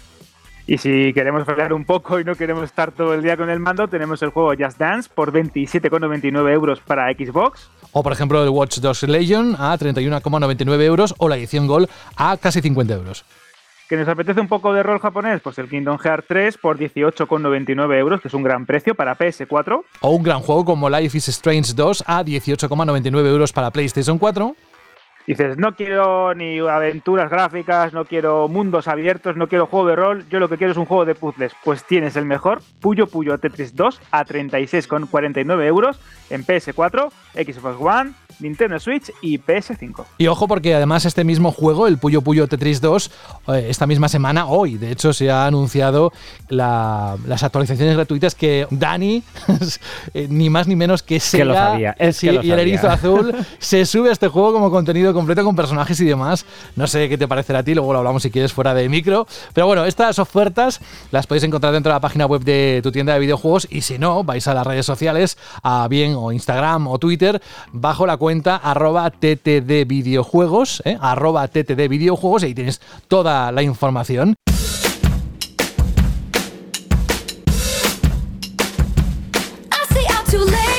¿Y cómo se han portado los Shirley respondones de, en este primer programa? El- la primera pregunta que lanzas en el 2021, ¿cómo, ¿qué balance haces? Pues la verdad es que yo creo que tenía muchas ganas ¿no? de comentar la primera pregunta Chelsea del año, porque hemos tenido un aluvión de respuestas y un aluvión también de, de audios a los que daremos buena cuenta ahora mismo. Voy a empezar ¿no? recordando la pregunta de la semana pasada, que es la que vamos a exponer hoy. Y no era otra que cuál era vuestro juego más esperado del 2021. Como en Vandal estuvimos hablando de cuáles eran los títulos que iban a salir durante todo este año y los que también, como ha comentado bien, según Jorge, eh, puede que se retrasen, pues quería deseos, los más esperados, las ganas que tenéis de ver cuáles son los juegos del mañana. Y voy a comenzar por iBox con Almogávar72, que nos dice lo siguiente: Qué alegría volver a escuchar a Sara en el programa. Se la echaba muchísimo de menos. No sé si saldrán este año o el siguiente, pero solo hay dos juegos por los que el hype se me pone por las nubes, cosa muy rara en mí. Final Fantasy XVI, pues soy un gran fan de la saga que, excepto los centrados en el online, los he jugado a todos, desde el 7 en adelante. Y el Horizon Zero Dawn 2. También podría la continuación del Breath of the Wild, por- pero desde que se anunció no se sabe nada de nada. Ya veremos si hay más títulos que se presentan y se confirman para este año. ¿Qué más? Pues tenemos también el comentario de Averigua, dime tú, que este me encanta. Me gusta, me gusta como lo dices. Averigua, a Averigua, jugar, tú. A averigua. jugar. Esto de Claro, a jugar, cuidado, ¿eh? Yo muchas veces edad, pienso, claro, yo muchas veces pienso que dice, abuelita, dime tú, ¿sabes? Fíjate tú también que tengo una edad. Pedazo de programa, nos decía Averigua, dime tú. Me encanta vuestra forma de abordar los temas y mostrar vuestras opiniones sobre los mismos, incluidas las de Jorge, que al escuchar hablar parece que le han obligado, pues como castigo, ¿no? A trabajar en este sector. Y a Rubén, que apostaría al pulgar de otro a que tiene acciones en CD Projekt Red por su sospechosa defensa al ciberpaco, como los Lombra.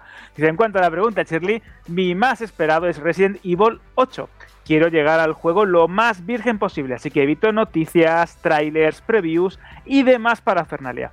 A un juego como este hay que llegar completamente limpio para que te sorprenda a cada paso. Un saludo y no cambiéis. Y si te parece bien, José, vamos a continuar con los audios de Alex y de Antón de Galicia. Vamos con ellos. Hola a todos, soy Alex, os hablo desde San Mateo, Castellón, y quería haceros una pregunta acerca de las nuevas generaciones, ya que si los de Sony y Microsoft han sacado una versión digital de sus consolas, ¿también van a salir a partir de ahora versiones de sus juegos en edición coleccionista, pero con código de descarga? Ya que en las versiones digitales no se va a poder meter el disco, obviamente.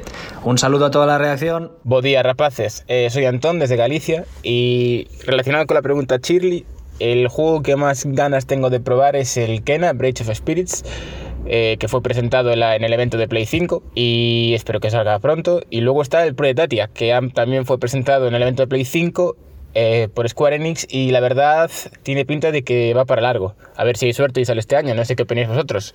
Un saludo chicos. Bueno, la primera casi hubiese sido para el buzón del oyente, porque Alex nos hacía una pregunta, ¿alguien quiere responderla? Pues es curioso, ¿no? Yo creo que es interesante, ¿no? Pensar también que saquen ediciones en formato físico con código digital o, o coleccionistas, ¿no? Pero es que ya lo han hecho.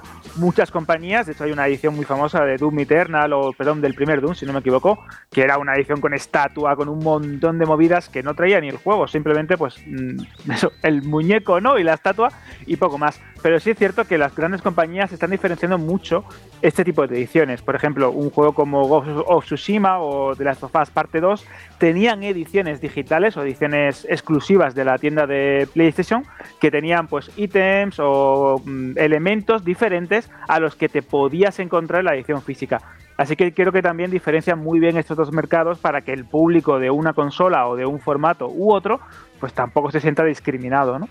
¿Habéis visto? Es que lo mismo, ni- mi niño vale para un roto y para un descosido. Que lo mismo te lanza una pregunta que te contesta a la que tú plantees. O sea, luego, por cierto, Dani, vamos a recordarlo del buzón del oyente porque vamos a retar a los oyentes a que nos manden preguntas, pero eso será dentro de un momento. ¿Qué más tenemos? A la pregunta Shirley, la primera pregunta Shirley del año. Pues continuamos con Rubén Susi que dice ojalá Horizon 2 en PC junto al Final Fantasy VII Remake. Es mi único deseo para 2021. También tenemos el comentario de Carlos, también en iBox, que decía el deseo de Alberto para los remasters de los juegos del Señor de los Anillos. Por favor, sí. A mí también me encantaría. Compra día 1. Y también vamos a continuar con los audios de Iván y Ian. Hola amigos de banda, la Iván. Bueno, primeramente felicitaros el año a todos. Como ha dicho Jorge en el anterior programa, seguro que este año mejora al pasado. Y bueno, respecto a la Chile pregunta, pues yo el juego que me gustaría para este año, pues diría que el God of War, pero creo que va a estar para el año que viene. Entonces a mí me gustaría que sacaran un juego de Astros, como el Astros Playroom, pero mucho más completo. Me parecería que sería un bombazo de ventas. O un juego de Mandalorian, también me parecería que estaría bastante chulo. Venga, un saludo a Entrada de todos. año a todos, bandaleros, soy Anz y el juego al que más ganas le tengo es al God of War Ragnarok. Pero como creo que va a salir muy a finales de este año o incluso se puede retrasar al que viene, al juego al que más ganas le tengo este año es al Alex Kidd Remake. Y no solo por la nostalgia y porque lo está haciendo un estudio español, sino porque también ese nuevo diseño de arte eh, me gusta mucho y le tengo muchas ganas. Un saludo a todos. Chao. Más comentarios, Alberto. Pues tenemos el de Soyber que nos decía lo siguiente, gran programa chicos, ¿recordáis que os dije hace unos programas que me habíais dado ganas de retomar la saga Assassin's Creed donde me había quedado, en el Unity? Pues anda si no me han cundido las vacaciones, he terminado el Unity, el Rogue, el Syndicate y ahora mismo acabo de terminar el Origins, dice el Rogue, casi ni sabía que existía, pensé que era de portátil y lo jugué después del Unity. En fin, un descansito de unos meses antes del Odyssey que me saturé bastante. Gracias por otro gran programa. Este, como ¿Ves? diría José, efecto. se, se ha metido un buen atracón de macarrones con, to- con tomate. Sí, Se, además- ha puesto, se ha puesto morado. De mundo abierto, dice un descansito, dice que me saturé bastante. o sea, normal. El pobre, el pobre Normal. cierra los ojos y, y se imagina escalando atalayas o, o campanarios, ¿no? Po- po- po- Pobre mío. Vamos a continuar también con Bad Cantabria, que dices, buenas familias, deseo desde lo más profundo de mi ser de que desde Rockstar nos suelten otro Gran Theft Auto sin aviso alguno. No sé qué estarán tramando, pero será gordísimo fijo. Y esto ya, aquí hay un re- una respuesta para Rubén que me voy a callar para no dar pistas por si influimos en los resultados. Y para terminar los audios, el bloque de audios, aunque todavía me quedan un par de respuestas en iVoox. Pero si no ha lanzado tenemos- ningún reto todavía. Dice Bueno, bueno, el bueno, primer acertijo de la cacería. De cacería, claro, claro, bueno, pero vamos a ver, vamos a ver. Yo por seguridad, por seguridad no digo nada. Y vamos a terminar los audios, si te parece, José, con los del Julián, ¿no? Si no me equivoco, y el de Manuel. Hola amigos de Vandal, soy Julián, firmo como Super Ninja en vuestro foro y os mando una chirly respuesta desde Viena. Em, mi juego más esperado este año es raro porque mientras que el año pasado había varios títulos que, que sí que tenía mucha gana, como Last of Us 2, como Final Fantasy VII Remake o como el Cyberpunk sobre todo, este año no hay ninguno así que, que espere con especial intensidad. Uno que me podría quitar el sueño si sale sería el Breath of the Wild 2, pero como no está confirmado, no lo puedo decir con seguridad. Después, si tal, para PS5 estoy esperando el Horizon 2 y para PC voy a decir el Baldur's Gate nuevo. Y eso es todo. Hola amigos de Vandal, ¿qué tal? Soy Manu de Granada. Bueno, un placer teneros de vuelta con nosotros. Y bueno, con respecto a la primera pregunta Chile de este año, pues yo decir que el juego más esperado y además que llevo ya bastante años esperándolo es un nuevo Dead Space. Eh, ya sabemos que esta saga pues se quedó ahí atascada en la PS3 y la Xbox 360 y que no ha vuelto a ver por parte de los desarrolladores eh, un anuncio de- de una nueva entrega. Me encantaría que durante este año pues pudiésemos jugar a un Dead Space 4 o un Dead Space Isolation. Me da igual cómo, cómo se llamara. No sé si los redactores de Vandal tenéis alguna información sobre esta saga o si nos vamos a tener que conformar simplemente pues con la entrega que va a haber para PS5 de Callisto Protocol. En fin, un saludo para todos. Chao. Ahí estaban las reflexiones, preguntas, incluso intentas sonsacarnos algo, pero no hay nada, ¿no?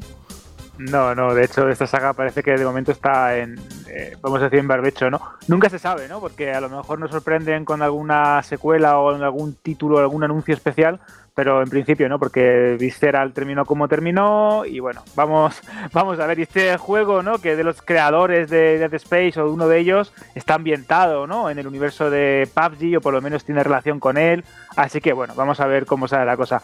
Y ya para terminar, tenemos el comentario de Ave Héctor, que se te va a hacer muchas gracias, José, porque dice, Shirley, dos puntos. Sus deseos son los siguientes, atención, ¿eh? Far Cry 6 Plus, Biohazard 8 Y de soundtrack el tema de Mario Kart 8 con toques de rock y jazz. Y ya para finalizar, el comentario de Manuel Burlock que dice, bienvenidos y feliz año nuevo amigos. Se os echaba mucho de menos. Soy Manu por 3 y aunque os llevo escuchando años, hoy me incorporo a charlar con vosotros y contestar la pregunta Chirri, lo pone todo en mayúsculas. Yo soy muy impaciente y mi juego más esperado casi siempre es alguno que está muy próximo en el calendario. De manera que mi voto va para The Medium, porque tiene una pinta espectacular y no se puede decir que abunden los juegos de terror, que, sin duda, es uno de mis géneros favoritos. Gracias por un gran programa, y Peante. Gracias a ti, Manu. Fue el ganador de la PlayStation 5 y además tiene un canal de YouTube donde se pegan unos atracones y este hombre no sé dónde lo mete de verdad. Así que un abrazo muy fuerte. Por cierto, hablando de YouTube, Alberto, gran noticia, que no sé si la comentamos, yo creo que sí, pero lo volvemos a repetir.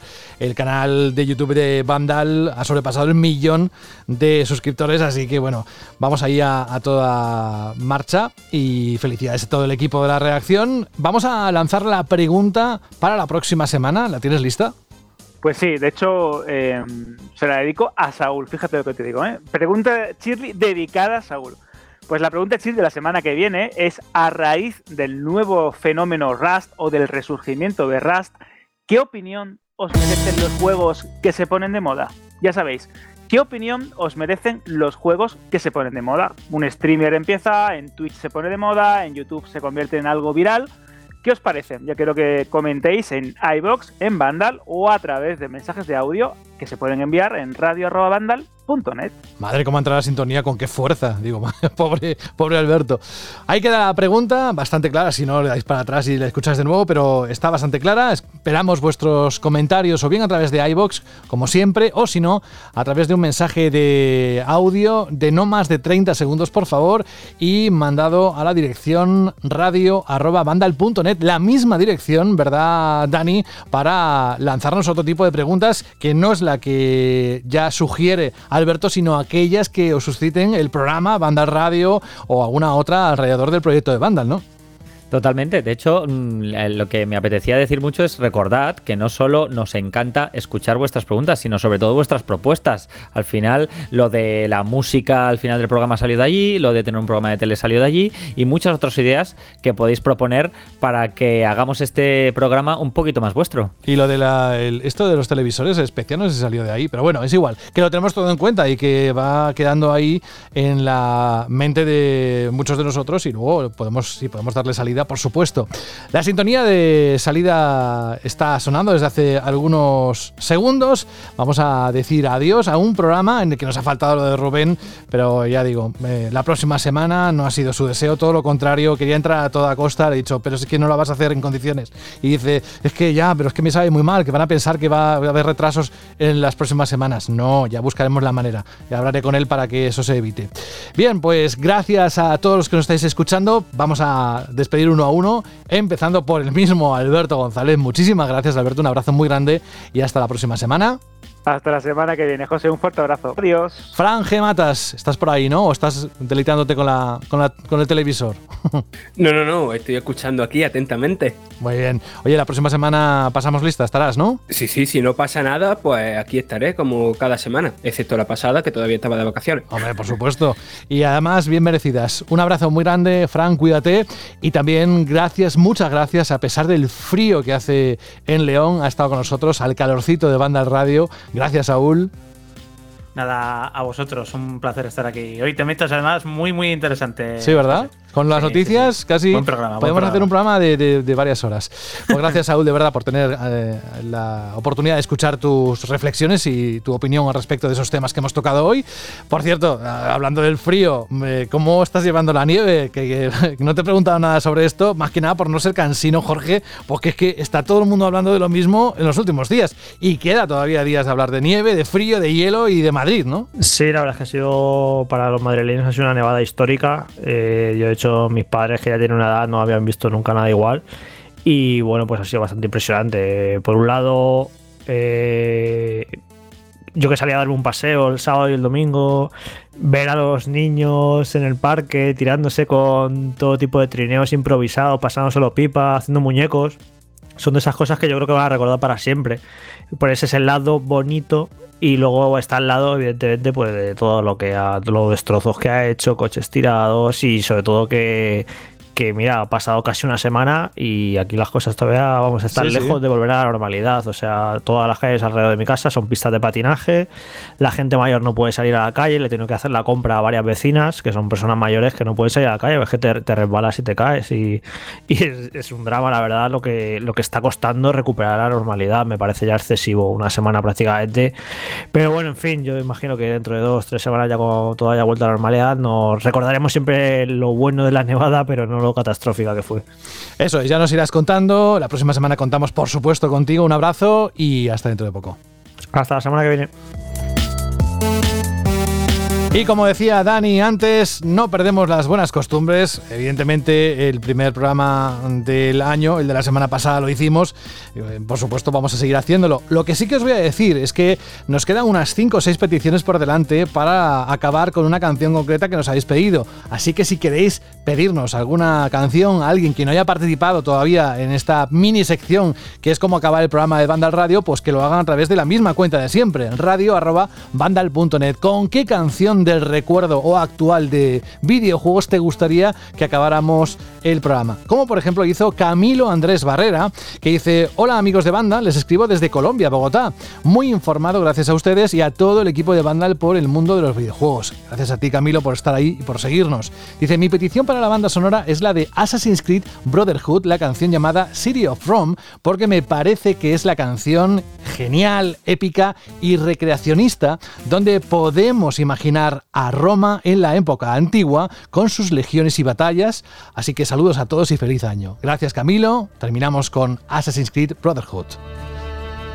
Por mi parte, esto es todo. Saludos de José de la Fuente, un abrazo y hasta la próxima semana. Adiós.